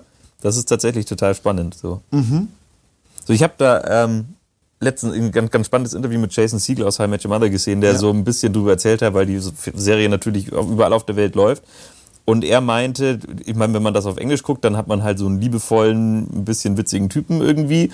Und in Italien wird der wohl synchronisiert von, von einer Stimme, die ihn total zum Idioten macht. Und wenn er Oh. nach Italien in Urlaub geht, dann sprechen ihn immer also alle als den, wie so ein, ja, du, Depp halt, ne? Weil so ein bisschen dümmlich. So, und wie Oh, die okay. Wahrnehmung von so einer Ja. Person sich verändert durch eine andere Stimme, das fand ich total spannend. So. Das stimmt. Ja. Er war ja zum Beispiel auch so Bruce Willis, wurde in einem Film, in einer äh, Stirb langsam 3, glaube ich, war das, wurde, weil meine Lehmann da krank war oder so, und hat ihn Danneberg gesprochen, der eben Bruce Willis. Und in Stirb langsam 3, das matcht gar nicht. Und der ist, der wirkt in dem Film auf Deutsch komplett anders. Ja, ja. Das ist echt erschreckend. Nee, und nur, ja. nur über eine Stimme. Das ist, das, nee, die Stimme das, trägt, weil, weißt du, visuell ist zwar schneller, mhm. wobei das gar nicht stimmt, weil die Stimme auch wahnsinnig schnell ist, aber du siehst ein Bild und hast eine Emotion. Ja. Aber das ist eine oberflächliche Emotion. Und erst durch den Ton, der ein bisschen länger braucht, aber dafür viel intensiver ist. Ja. Also Musik gepaart mit Stimme. Stimme ja. selber ist auch sehr schnell, aber gepaart mit Musik, das dauert ja ein, zwei Sekunden, bis sich ja. entfaltet. Aber schlägt dafür umso mehr rein. Ja, deswegen die Verbindung, klar, Brand Voice ist meines Erachtens eine ganz wichtige Geschichte. Wie oft ist es eigentlich bei euch? Ähm, Brand Voice ist ja immer noch so ein Thema, was ja gar nicht so groß beackert wird. Also ich finde ja Continuity sehr wichtig. Mhm. Und gerade, mein Gott, wir haben lange Zeit für Sky Brand Voice besetzt oder auch für McDonalds haben wir viele ja. Brand Voices gemacht. Wurde dann wieder verweichlicht und so ein bisschen anders gemacht, aber grundsätzlich auch bei Volvo ist es immer Tom Vogt, den ich sehr schätze. Mhm. Und der spricht es seit 20 Jahren oder 15 Jahren. Ja. Und bis hin zu Warteschleifen und irgendwas. Und du hast einfach eine, eine Brand Voice, die die Werte in jedem Bereich komplett transportiert. Wie siehst du das eigentlich mit Brand Voices? Wäre wär eine Idealvorstellung, glaube ich, dass man sagt, es ist eine Stimme, die eine Marke durchgehend spricht und erzählt. Das Problem ist ja so ein bisschen, dass wenn man über eine Marke spricht, man auch über unglaublich viele verschiedene Produkte ja. spricht und natürlich jedes Produkt so eine so eine eigene Welt, ne, in sich geschlossene mhm. Welt ist. Das heißt, ich glaube, eine, eine Markenstimme ist, ist tatsächlich schwierig umzusetzen, wenn man sich jetzt ähm, weiß ich nicht, nehmen wir mal äh, Müller her, ne, die irgendwie mit Müller Milch, mit Müller Milchreis, mit äh, irgendwie jetzt auch vegan. Da kannst du keine Markenstimme nehmen, weil jede Kategorie für sich eine andere Emotionalität, eine das andere. An, ne, also man müsste eigentlich über eine Produktstimme sprechen und nicht über eine Markenstimme oder über eine Kategoriestimme. Das ist ja. bei Volvo ein bisschen einfacher, weil die verkaufen Autos. So, ob das jetzt ein Kombi ist oder ein SUV, ist erstmal egal, es ist ein Auto. Ich glaube, da das macht ist immer eine, Sicherheit und beruhigend. Genau, ne, da macht ja. eine, da macht eine Brand Voice Sinn. Ich glaube, für für Marken mit einem vielfältigeren Produktportfolio ist eine Brand Voice schwierig, weil du nicht jede, weil, weil jede, jedes Produkt eine andere Emotionalität mitbringt und ich glaube, eine Stimme diese ganzen verschiedenen Emotionalitäten nicht abbilden kann und man sich auch so in gewisser Weise ja. dann auch einer Option beraubt, ne, weil man mit einer anderen Stimme natürlich auch eine andere, andere Emotionalität, eine andere, eine andere Werte, eine andere Persönlichkeit mit reinbringen kann. Wobei man natürlich sagen muss, dass gerade in, in Deutschland wir sehr schubladendenkend sind. Und ja. also ähm, viele Sprecher sind ja auch Schauspieler und vielseitig. Also du kriegst mhm. verschiedene Tonalitäten hin. Ja. Das ist halt das. Aber ich sage jetzt aber, die Angst beim Kunden ist natürlich nicht ganz von der Hand zu weisen, zu sagen, pass mal auf, wenn der jetzt gerade eben etwas über Sicherheit gesagt mhm. hat, ähm, kann der jetzt nicht flippig sein für Richtig. irgendwie einen plötzlichen McFlurry oder sowas in ja. der Art. Was meistens doch aber trotzdem einmal, würde, wenn die Qualität Einmal das und dann ist ja schon auch so, dass jetzt ein, ein, Sprecher dann nicht alleine für eine Marke spricht, sondern der synchronisiert, arbeitet vielleicht noch für eine andere ja. Marke, macht Hörbücher.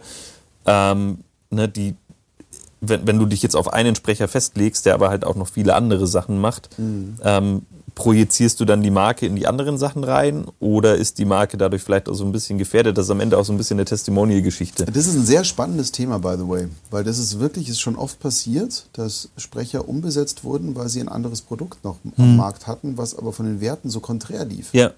Also das ist äh, ein ganz, ganz, ganz heikles Thema und auch sehr schwierig, weil Kunden zahlen ja auch keine Exklusivität mehr. Ja, ja. Und nehmen wir mal an, du hast jetzt einen Kunden, der gerne Exklusivität hätte und macht im, im Jahr 20 Spots. Ja. ja. Jetzt sagst du natürlich als Kunde, pass mal auf, 20 Spots. Wir reden da von einem Budget von 20 Millionen. Mhm. Das ist viel Asche. Jetzt gehst du zum Sprecher und sagst, was sind denn 20 Spots? Dann sagt der, TV Internet, 1200 Euro, das sind 20.000. Ja. Würdest du mit 20.000 Jahresgehalt auskommen? Richtig. Ja. Goes not. Also ja. das ist einfach so ein Thema, das haut nicht so ganz hin. Und da geht auch so ein bisschen dieses, aber das ist Marktwirtschaft, das ist einfach so, ja. das hilft nichts. Und wenn jemand, also es gab ja mal so Zeiten, wo Mercedes dann auch gesagt hat, hey komm, äh, Exklusivsprecher, das kann ein anderes Auto sprechen, ja. ähm, äh, lassen wir uns 100.000 im Jahr kosten. Mhm. Fertig. Also ja, aber das, funktioniert so. innerhalb einer Kategorie ne? und dann hat wieder, wieder Auto. So, du hast halt einen Sprecher für, weil du verkaufst nur Autos. Ja, und dann macht er plötzlich Sheba und ja. ist auf der anderen Seite Mercedes und dann sagst du ja. auch so, hm, Ja, funktioniert nicht. Geht ne? auch nicht. Und, also das ist blöd. Nee, genau. wenn, dann ist es wirklich ganz exklusiv. Ja. Und ja, ja, dann ist es halt ein Budgetthema und wenn jedem Sprecher, der einfach garantiert 100 im Jahr verdient, würde sich wahrscheinlich sofort darauf einlassen. Nichts anderes machen und zwar ja. mit Freude. Ja, ja, das ist so. Und auf der anderen Seite muss man jetzt auch mal gucken, ein Kunde wie jetzt Mercedes, die sagen, okay, pass mal auf, für 100 im Jahr, mhm. die geben mehr fürs Catering aus auf irgendeiner Party. Ja. Hätten die eine Brand Voice, die exklusiv zur Verfügung steht. Ja wäre ein netter Gedanke, würde ich jetzt mal sagen. Also das ist, glaube ich, auch so ein, so ein ganz spannendes Thema, ja. was man mal aufmachen könnte. Aber ich glaube, das Thema Brand Voice ah, hat auch was, ich lehne mich jetzt mal ganz weit aus dem Fenster, hat auch was mit Persönlichkeit zu tun. So wie du zum Beispiel, äh, ich sage es mal, ein CD einer Werbeagentur muss ja eine gewisse Persönlichkeit ja. auch haben. Ja. ja. Und ein Sprecher der eine, oder eine Sprecherin, die als Brand Voice da ist, muss auch ein gewisses Standing, gewisse Persönlichkeit haben und auch ja. eine gewisse Strahlkraft. Ja. Und wir sind ja alle mittlerweile so unfassbar angepasst mit allem, was wir tun. Also ich glaube gerade so, ich weiß nicht, wie viele CDs es mit Strahlkraft noch gibt, die ganz ähm, wirklich einmal zum Kunden gehen und sagen, ja, ist schön, was du sagst, aber das wird nicht funktionieren. Ja, ja, ja, so eine gewisse Extravaganz mitbringen auch. Ne? Ja, aber in ja. einer souveränen, ja. trotzdem wertschätzenden Art. Also gab es ja. ja. mal lange Zeit, gab es ja in der Werbung ja gerade so Koryphäen, die wirklich auch gesagt haben, nein, ich bin felsenfest überzeugt. Mhm. Und dann auch die Prügel kassiert haben, wenn es nicht hingehauen hat und gesagt haben, nein, ich war überzeugt, Müssen wir besser machen. Ja, aber das ist so ein bisschen das, dieses, die, die Schwierigkeit, ob es ein partnerschaftliches Arbeiten ist oder eine ja. Dienstleistung. Ne? Und, und, und bei, bei vielen Kunden ist Werbung oder Werbeagenturen und alles, was damit dranhängt, ist ein Dienstleister, der möglichst schnell für möglichst wenig Geld gewisse Dinge erledigen soll, ne, die man halt in-house mhm. nicht schafft. Ähm, und idealerweise ist das Selbstverständnis einer Arbeit zwischen Agentur und Kunde so, dass man gemeinsam in der Diskussion Dinge erarbeitet, ja, weil am, am Ende macht das ja auch das Ergebnis besser. So, Natürlich. Ne, ich kann eins zu eins das Briefing umsetzen ähm, und sagen, ich mach, erspare mir den Stress von der Diskussion und ähm, mach das schnell durch, rechne ab und das Ding ist durch. Ähm, das würde, würde für uns als Agentur das Leben viel, viel einfacher machen. Aber wenn ich ein Briefing sehe und da fallen mir irgendwie beim ersten Lesen schon fünf, sechs, sieben Dinge auf, wo ich sage, naja, aber das könnte man besser machen oder mhm. boah, sehe ich, sehe ich nicht ähm, ja. oder sch schwierig, ne, dann fange ich an, mich mit dem Kunden zu reiben und das kann ein Kunde wertschätzen und sagen, ich finde es gut, dass ihr versucht, das besser zu machen, als wir es uns vorstellen. Oder ich habe einen Kunden, der sagt, es ist mir total egal, ich will, dass ihr es so macht und ich will das möglichst schnell haben. So, und ähm, am, am Ende, ne, jeder will ja in seinem Job auch so eine gewisse Selbsterfüllung. Ja, also man macht ja, macht ja seine Arbeit auch aus einem Gefühl raus, dass man irgendwie sich selbst verwirklichen will. Ähm, und dann ist es schöner, wenn man gewisse Dinge selbst mitgestalten kann. Ne? Und wenn, wenn ein Sprecher kann sich auch ins Studio stellen und sagen, okay, der Kunde sagt, ich soll möglichst leise und ruhig und mit ähm, wenig Schwingungen sprechen. Ich als Sprecher nehme aber wahr, dass irgendwie ich würde das anders sprechen, weil die Emotionen besser rüberkommen oder weil das zum Bild besser mhm. passt oder ähm, dann glaube ich, ist der Sprecher, der das tut, für den Kunden am Ende wertvoller als der, der einfach abnickt und sagt, ja, okay, ich mache das halt so, dann habe ich meine Ruhe, kriege am Ende das Geld. Also ich sage mal ganz grundsätzlich, Duldungsstarre ist nie was Positives. Ja. Also das haut sowieso nicht hin. Ähm, ich möchte da ganz gerne mal äh, den von mir sehr geschätzten und wirklich freundschaftlich geliebten Stefan Wilkening mal ins Spiel bringen. Der ist ein Sprecher oder auch ein Christoph Jablonka. Das sind die, die im Auftrage des Kunden unterwegs sind mhm. und mit dem Kunden gemeinsam was erarbeiten, was der Kunde auch sagt. Okay, ich will das so, ich will das so, okay, mhm. mache ich, mache ich, mache ich. Und dann kommt der Killerpunkt. Und wenn der Kunde happy ist, sagt ein Stefan Wilkening immer, ich mache jetzt noch meine Version. Mhm. Und er kündigt auch an, das ist meine Version, wie ich es empfinde. Und ich mache danach auch keine weitere mehr. Also ja. wir basteln dann nicht mehr. Wenn ihr zufrieden seid, machen wir jetzt einen Haken. Ja. Und dann gibt es noch eine, die er für sich, für seinen persönlichen Dachschaden übrigens braucht, ja. was ihn sehr sympathisch macht, weil er sagt, er kann sonst nicht schlafen. Wenn er nicht seine gemacht hat, dann kann er nicht befreit rausgehen. Ja, aber das, das ist ja cool, ne? weil am, am Ende vielleicht auch ein Kunde dann merkt, das ist nicht, du schwatzt nichts auf und versuchst jetzt nicht unbedingt darf, nee, den Kunden davon zu überzeugen, dass das Richtige ist, so wie du es willst, ja. sondern es ist einfach so, hey, ich habe mich damit auseinandergesetzt. Für mich ist das irgendwie, ich, ich nehme das so oder so wahr und das ist ja für einen Kunden und auch für eine Agentur nur spannend, ähm, weil es nochmal einen, einen neuen Blick drauf wirft und vielleicht auch eine Perspektive aufmacht, die man vorher nicht beachtet hat. Ne? Weil wenn man, wenn man eine Idee, wenn man ein Skript, wenn man das irgendwie wochenlang vor sich hinwälzt ja. und im Kopf schon genau hat eine Vorstellung und dann geht man und setzt es endlich um, ähm, dann ist man auch in einem Tunnel irgendwie. Dann hat man vielleicht Dinge übersehen oder auf dem Weg ist Genau. was verloren gegangen. Und wenn dann jemand neu dazukommt mit einem frischen Blick ähm, und sich denkt, so ja, ist eigentlich ist ganz nett, aber an der Stelle kann man vielleicht noch was besser machen. Das ist nur, nur gut. Also aus Agentursicht finde ich, da stehen ja Menschen, die das auch lange genug gemacht haben ne, und die viel Erfahrung haben und die, Ja. die, die schon hunderte Aufnahmen gemacht haben und auch wissen, was funktioniert und was nicht. Was nicht So. immer positiv sein muss. Nee, muss nicht, Ja. im- genau, Aber muss ja, nicht immer, aber im, Erfahrung ist da wirklich gut. So, ne, also dann, dann kann man, ma, macht den Mund auf und sagt, hey, ich hätte noch einen Take, ich würde euch das mal vorschlagen. Finde ich als Agentur, ich finde das cool. Und ich kann dir eins sagen, beim Stefan Wilkening wird zu 90 Prozent diese eine Mhm. Version genommen. Ja, kann ich mir vorstellen. Ja, weil es einfach nochmal eine ganz andere Seele hat. Weil der Kunde, wenn er gehört hat, was er sich eingebildet hat, ist entspannt. Ja. Nee, die Sicherheit hat er. Ne? Wir haben jetzt was Genau. im Kasten und das wird, damit bin ich erstmal zufrieden und damit kann ich zu meinem Vorgesetzten gehen und sagen, wir haben es so umgesetzt, wie wir es uns vorgestellt haben. Aber wenn Stefan, gut, Grundvoraussetzung ist es bei Stefan und bei Jablonka und so weiter und bei vielen anderen auch natürlich, die wollen dann wirklich nochmal eine bessere machen. Also Die wollen nicht das Ego streicheln, Hm. Ja. sondern die sagen, okay, ich habe dich schon verstanden, Kunde. Lass mich mal ganz frei eine machen. Ich glaube, Ja. ich weiß genau, was du willst. Und das Ja. tun die auch und damit funktioniert das auch. Und Ja. das ist halt genau der Punkt.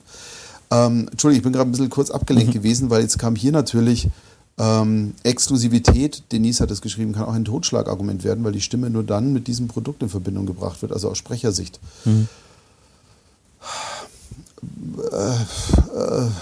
was soll ich jetzt dazu sagen? Also ich wäre jetzt jemand, wenn mir jetzt jemand 100.000 Euro im Jahr bietet, dass ich... Also ich würde es nicht machen, wenn es heißt, sei die neue Stimme von Seitenbacher, weil dann wüsste ich, ich würde mich nicht wohlfühlen damit. Ja, Aber wenn ja. es mit irgendwas in Verbindung ist, mit dem, wofür ich auch stehe, ist es kein Totschlagargument, weil äh, das ja Worst Case auf deine Marke einzahlt. Es gab mal diese legendäre LMB-Tricks-Sprecherin, die alles von LMB-Tricks gemacht hat.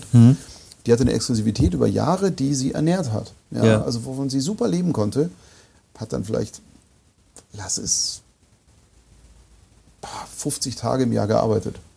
Und Ja. that's it. Und war danach dann, als es nicht mehr exklusiv war, war sie dann auch frei und hat genauso weitergemacht. Also ich glaube, wenn du, wenn du geldgierig bist und eine Exklusivität in, in Mhm. Kauf nimmst für eine Marke, die du nicht bist, Ja. dann ist es kontra. Aber wenn das matcht, Ja, ja, weil ne, man muss ja auch mit dem zufrieden sein, was man macht. Ich glaube, wenn Ja. man, wenn man, wenn man in einem Job was macht, worauf man Also keine du- Lust hat, dann. wenn du vegan bist und für McDonalds ein Jahr Exklusivität einkaufst, dann sagst du, okay, nee, tut mir nicht gut. Ja, aber ist mit Totschlagargument auch so ein bisschen die Langfristigkeit gemeint? Weil, also ich kann mir vorstellen, wenn man jetzt zehn Jahre die Stimme für eine Marke ist, wird es vielleicht danach schwierig. Naja, ich, ich zitiere da, oder ich, ich nehme da gerne als Beispiel natürlich den lieben Tommy Pieper. Die, jetzt bist du natürlich jung, jetzt kennst du Alf natürlich nicht. Doch, Alf kenn ich, ja. Auf jeden Fall das ist die Stimme von Alf. Ja, Der hatte das Problem, dass er Alf angelegt hat, so wie er selber ist. ja, Natürlich war das gut in dem Moment, weil einfach es gibt keinen anderen Alf. ja, ja. So, und das ist einfach zu sprechen, weil man sich als Person darstellt, so wahrscheinlich. Genau. Ja, Das Problem ist, dass egal was er danach gemacht hat, es Mhm. war immer Alf. ja, Das ist dann ein. Totschlagargument, wo Ja. du einfach sagst, okay, da muss man natürlich da ein bisschen cleverer sein. Genauso der von mir sehr geschätzte Leon Reiner ähm, war über viele Jahre der Mediamarktsprecher. Und es war immer sehr laut. Mediamarkt, ich bin doch nicht blöd. Mhm. ja, ja, Und somit immer, wann der auf der irgendwo auf der Uhr war, war das sofort Mediamarkt und dann wurde auch nur für diese Schublade immer gebucht. Weil ja. du siehst, Leon Reiner kann nichts anderes. Ist der geilste Geschichtenerzähler und Synchronsprecher, hat bei Game of Thrones den alten Lannister gemacht zum Ah. Beispiel, ganz geil und so. Hatte nichts mit dem zu tun. Ja. Aber Deutschland liebt Schubladen und somit bist du da gerne auch mal sofort festgelegt. Das stimmt schon. Aber wenn die Schublade mit dir selber matcht, dann ist es nicht negativ und wenn sie nicht matcht, gibt es eine total geile Geschichte, die super funktioniert. ja, ja. Nein sagen. Ja, aber ich, also wenn, wenn man, ich glaube, das Problem ist schon, also kann ich aus Sprechersicht verstehen, weil wenn man jetzt eine, ich sag mal, eine ikonische Stimme hat, die man mit einem gewissen Thema in Verbindung bringt, ist es für einen Kunden und eine Agentur danach schon schwierig. Ich nehme jetzt mal irgendwie die Stimme aus TV Total, die immer diese, diese Sequenzen mitgesprochen Ja. hat. Die, die erkennst du sofort und die verbindest du sofort mit TV Total und mit, einem, ne, mit dieser Grundstimmung. Bin gespannt, ob die nächste Woche dann wieder dabei ist. Ja, so ich habe es letztens witzigerweise, äh, ich weiß gar nicht, wo ich Spotify mit Werbung gehört habe, aber irgendwo auf einer Spotify-Werbung. Du hast sofort Mhm. Ja. TV total im Kopf. Ich habe keine Ahnung mehr, was das für ein Produkt Genau. war oder wofür da Werbung gemacht wurde, aber ich weiß, ah, die Stimme von TV Total spricht gerade irgendeine Werbung auf Spotify. So und das ist halt für eine Marke auch doof. Ja, wobei es Leute gibt, die das ja imitieren. Ja. Also das ist ja noch der nächste Punkt. Ja, also, ja. mh, Ja. Das ist immer so ein zweischneidiges Schwert, aber ganz grundsätzlich ist es so, klar sind wir alle Künstler, also Mhm. auch Musiker. Und trotzdem habe ich jetzt hier den Penny Weihnachtsspot gehört mit einem Bon Jovi-Song gecovert da drin. Ja. Also mh, auch Werbung. Ja. Also, die haben sich Ja. auch nicht gedacht, dass sie jetzt für einen Discounter irgendwie den Weihnachtsspot haben da wahrscheinlich auch nicht sauber recherchiert. Das war eher das Management, die gesagt haben, ja, Summe X macht mal. Ja, ja. Ähm, also ja, das ist halt, man muss von Fall zu Fall unterscheiden und, und wirklich genau drauf gucken. Aber ich glaube, für Marken ist es schon sehr interessant, auch eine gewisse Kontinuität zu haben. Mhm. Also wenn du jetzt einerseits mal, ach, nehmen wir mal Saturn, die haben jetzt gerade immer noch diese, diese Quietschstimme da so dort. Und ich bin jetzt nicht der Überzeugung, dass diese Brand Voice von Saturn wirklich auf die Marke Saturn einzahlt, um es jetzt mal vorsichtig zu sagen, Mhm. Ja. weil deswegen wurde ja auch die, die Lidl-Quäke abgesetzt, weil irgendwann äh, polarisieren ist schön, Ja. auffällig sein ist schön, das hat man im Marketing gelernt, auffallen ist immer Ja, gut, ja. aber auffallen ohne Sympathiewerte ist halt irgendwie so ein bisschen doof. Ja, ja. Und ohne Wenn- Ziel dahinter. Ne? Genau. Also, ja, ja, Und wenn es halt nicht matcht, das ist halt einfach so. ja. Ach, Exklusivität. Genoveva, hey, du bist auch mal da. Es freut mich. Super. Hey, schön, dich hier zu sehen. Exklusivität ist, glaube ich, nur eine Zeit lang cool. Ja. Aber sie geht ja auch Ja. meistens auch nur eine Zeit lang. Deswegen Ja. ist es auch okay. Und dann muss man halt einfach weiter gucken und machen und Ja, tun. ja, ja. Das ist halt so, klar. Aber äh, ich sage jetzt mal, wenn es eine Eigentumswohnung abbezahlt, ist es auch okay. Ja. Hätte ich jetzt mal gesagt. Aber da muss man einfach selber gucken. Ähm, genau, huhu, ja, huhu, schön, dass du da Ja, freue mich. Ähm, jetzt nochmal ganz kurz zum Abschluss. Oh Gott, wir überziehen ja schamlos. Aber das finde ich schön, das finde ich toll. Also ich habe erwartet, dass das Gespräch toll wird, dass mir das, dass mir das Spaß macht, weil ähm, mit dir zu arbeiten ist ja schon so erfüllend. Ich finde es wirklich sehr angenehm. Und ähm, ich muss sagen, ich habe viel erwartet und, und bin trotzdem überrascht, weil es so vielschichtig ist und so, so informativ und, und auch lehrreich. Also das, ich habe sehr viel mitgenommen heute, das finde ich ganz gut. Ich, ich bin auch äh, positiv, ich war ein bisschen nervös, weil es mein erster Podcast tatsächlich Okay, und ich dachte ja. mir schon, oh Gott, oh Gott, wie sollen wir denn eine Stunde füllen? Aber ging tatsächlich vorbei jetzt wie zwei, Flug. Ja, ja so kann es gehen. zwei.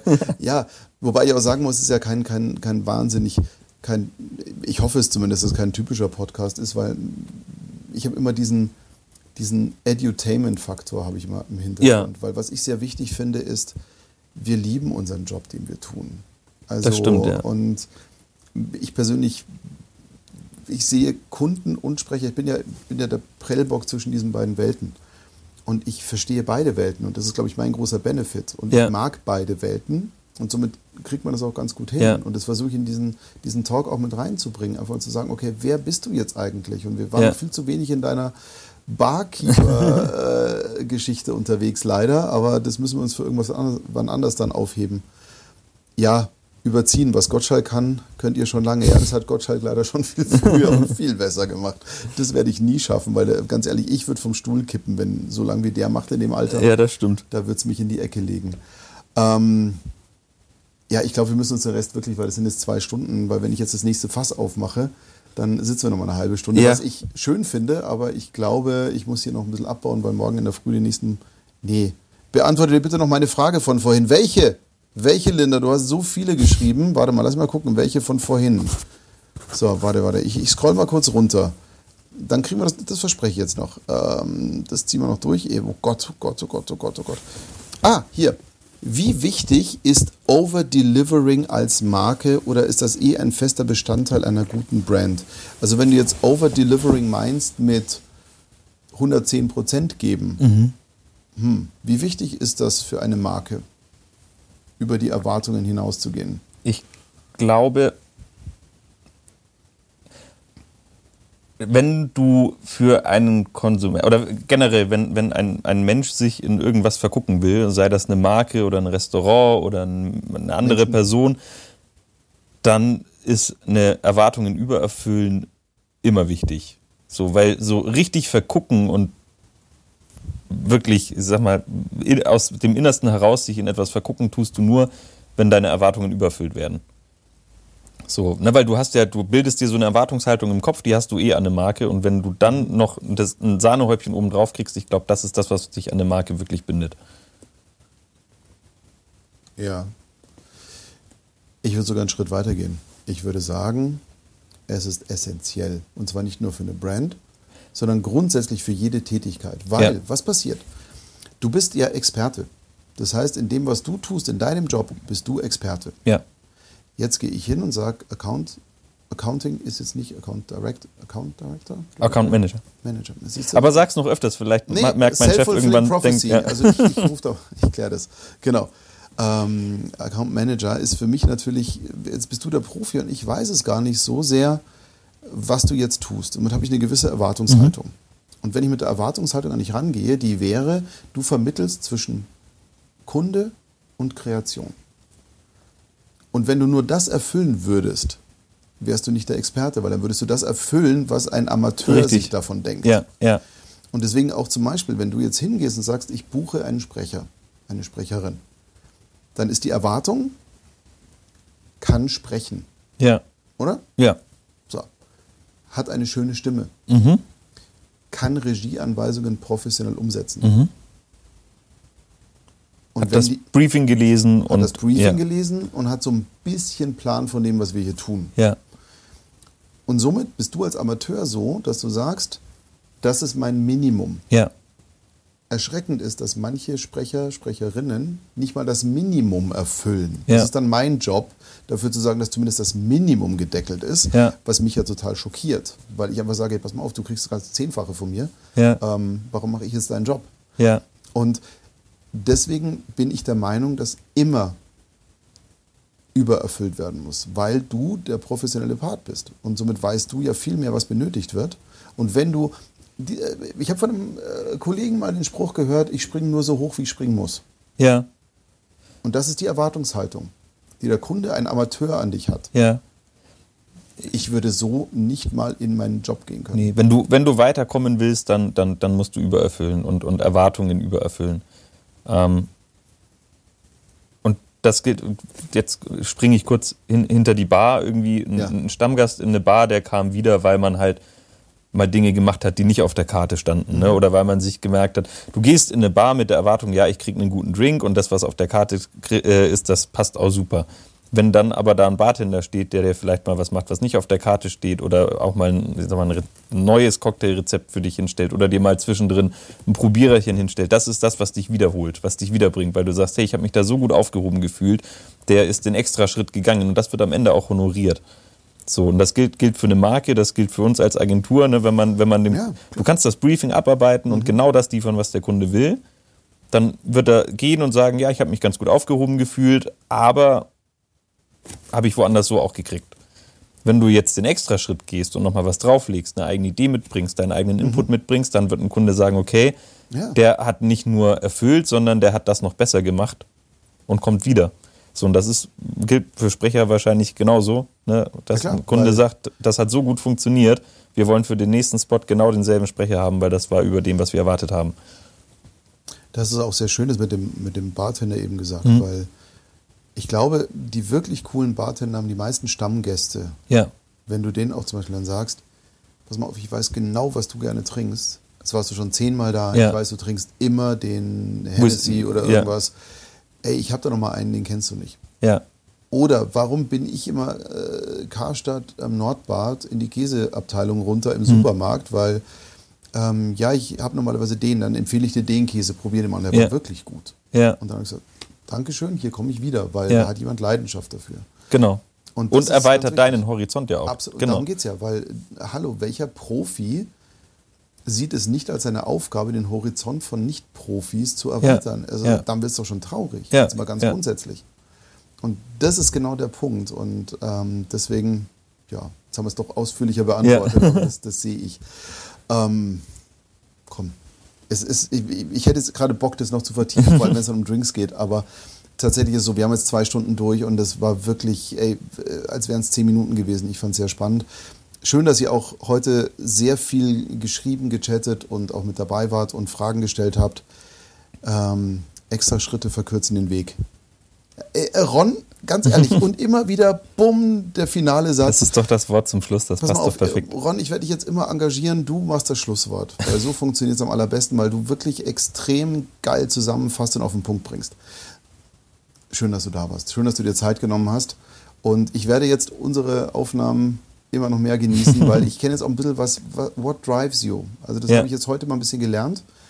Und ähm, ich habe es immer schon, klingt es wie billiges Schleimen, aber ich würde auch das Gegenteil sagen. Deswegen habe ich da keine Skrupel. ähm, und deswegen weiß ich auch, warum David und Martin verdient gerade so durchstarten, weil da so Menschen wie du arbeiten. Und das ist wirklich, und auch viele im Team ticken ja irgendwie ähnlich. Ja, ja. Und das ist das Schöne und deswegen auch verdient da auch der Erfolg. Und danke, dass ich ein bisschen mehr erfahren durfte heute. Ja, vielen Dank und für die Einladung und ich hatte auch sehr viel Spaß. Sehr, sehr schön. Ich glaube, es gab auch sehr, sehr, sehr viel zu lernen. Deswegen auch an die ähm, SprecherInnen, nee, Sprecherinnen, weil es ist ja, sind ja fast nur Frauen, bis auf, nee, es sind nur Frauen dabei. Retourkutsche. Ähm, guckt euch das Ding nochmal an, weil im Prinzip fasst es wahnsinnig gut zusammen, was ähm, wir da so als Thema haben. Genau. Vielen Dank fürs Zugucken und ich hoffe, ihr seid nächste Woche auch wieder dabei bei Stimme zu Marke, dem Live-Talk. Nächste Woche wieder aus äh, SprecherInnensicht, ja, ich glaube. Genau, ich freue mich da auch schon sehr. Wieder ein völliger Perspektivenwechsel, aber genauso interessant wie heute. Danke nochmal und schönen Abend und tschüss.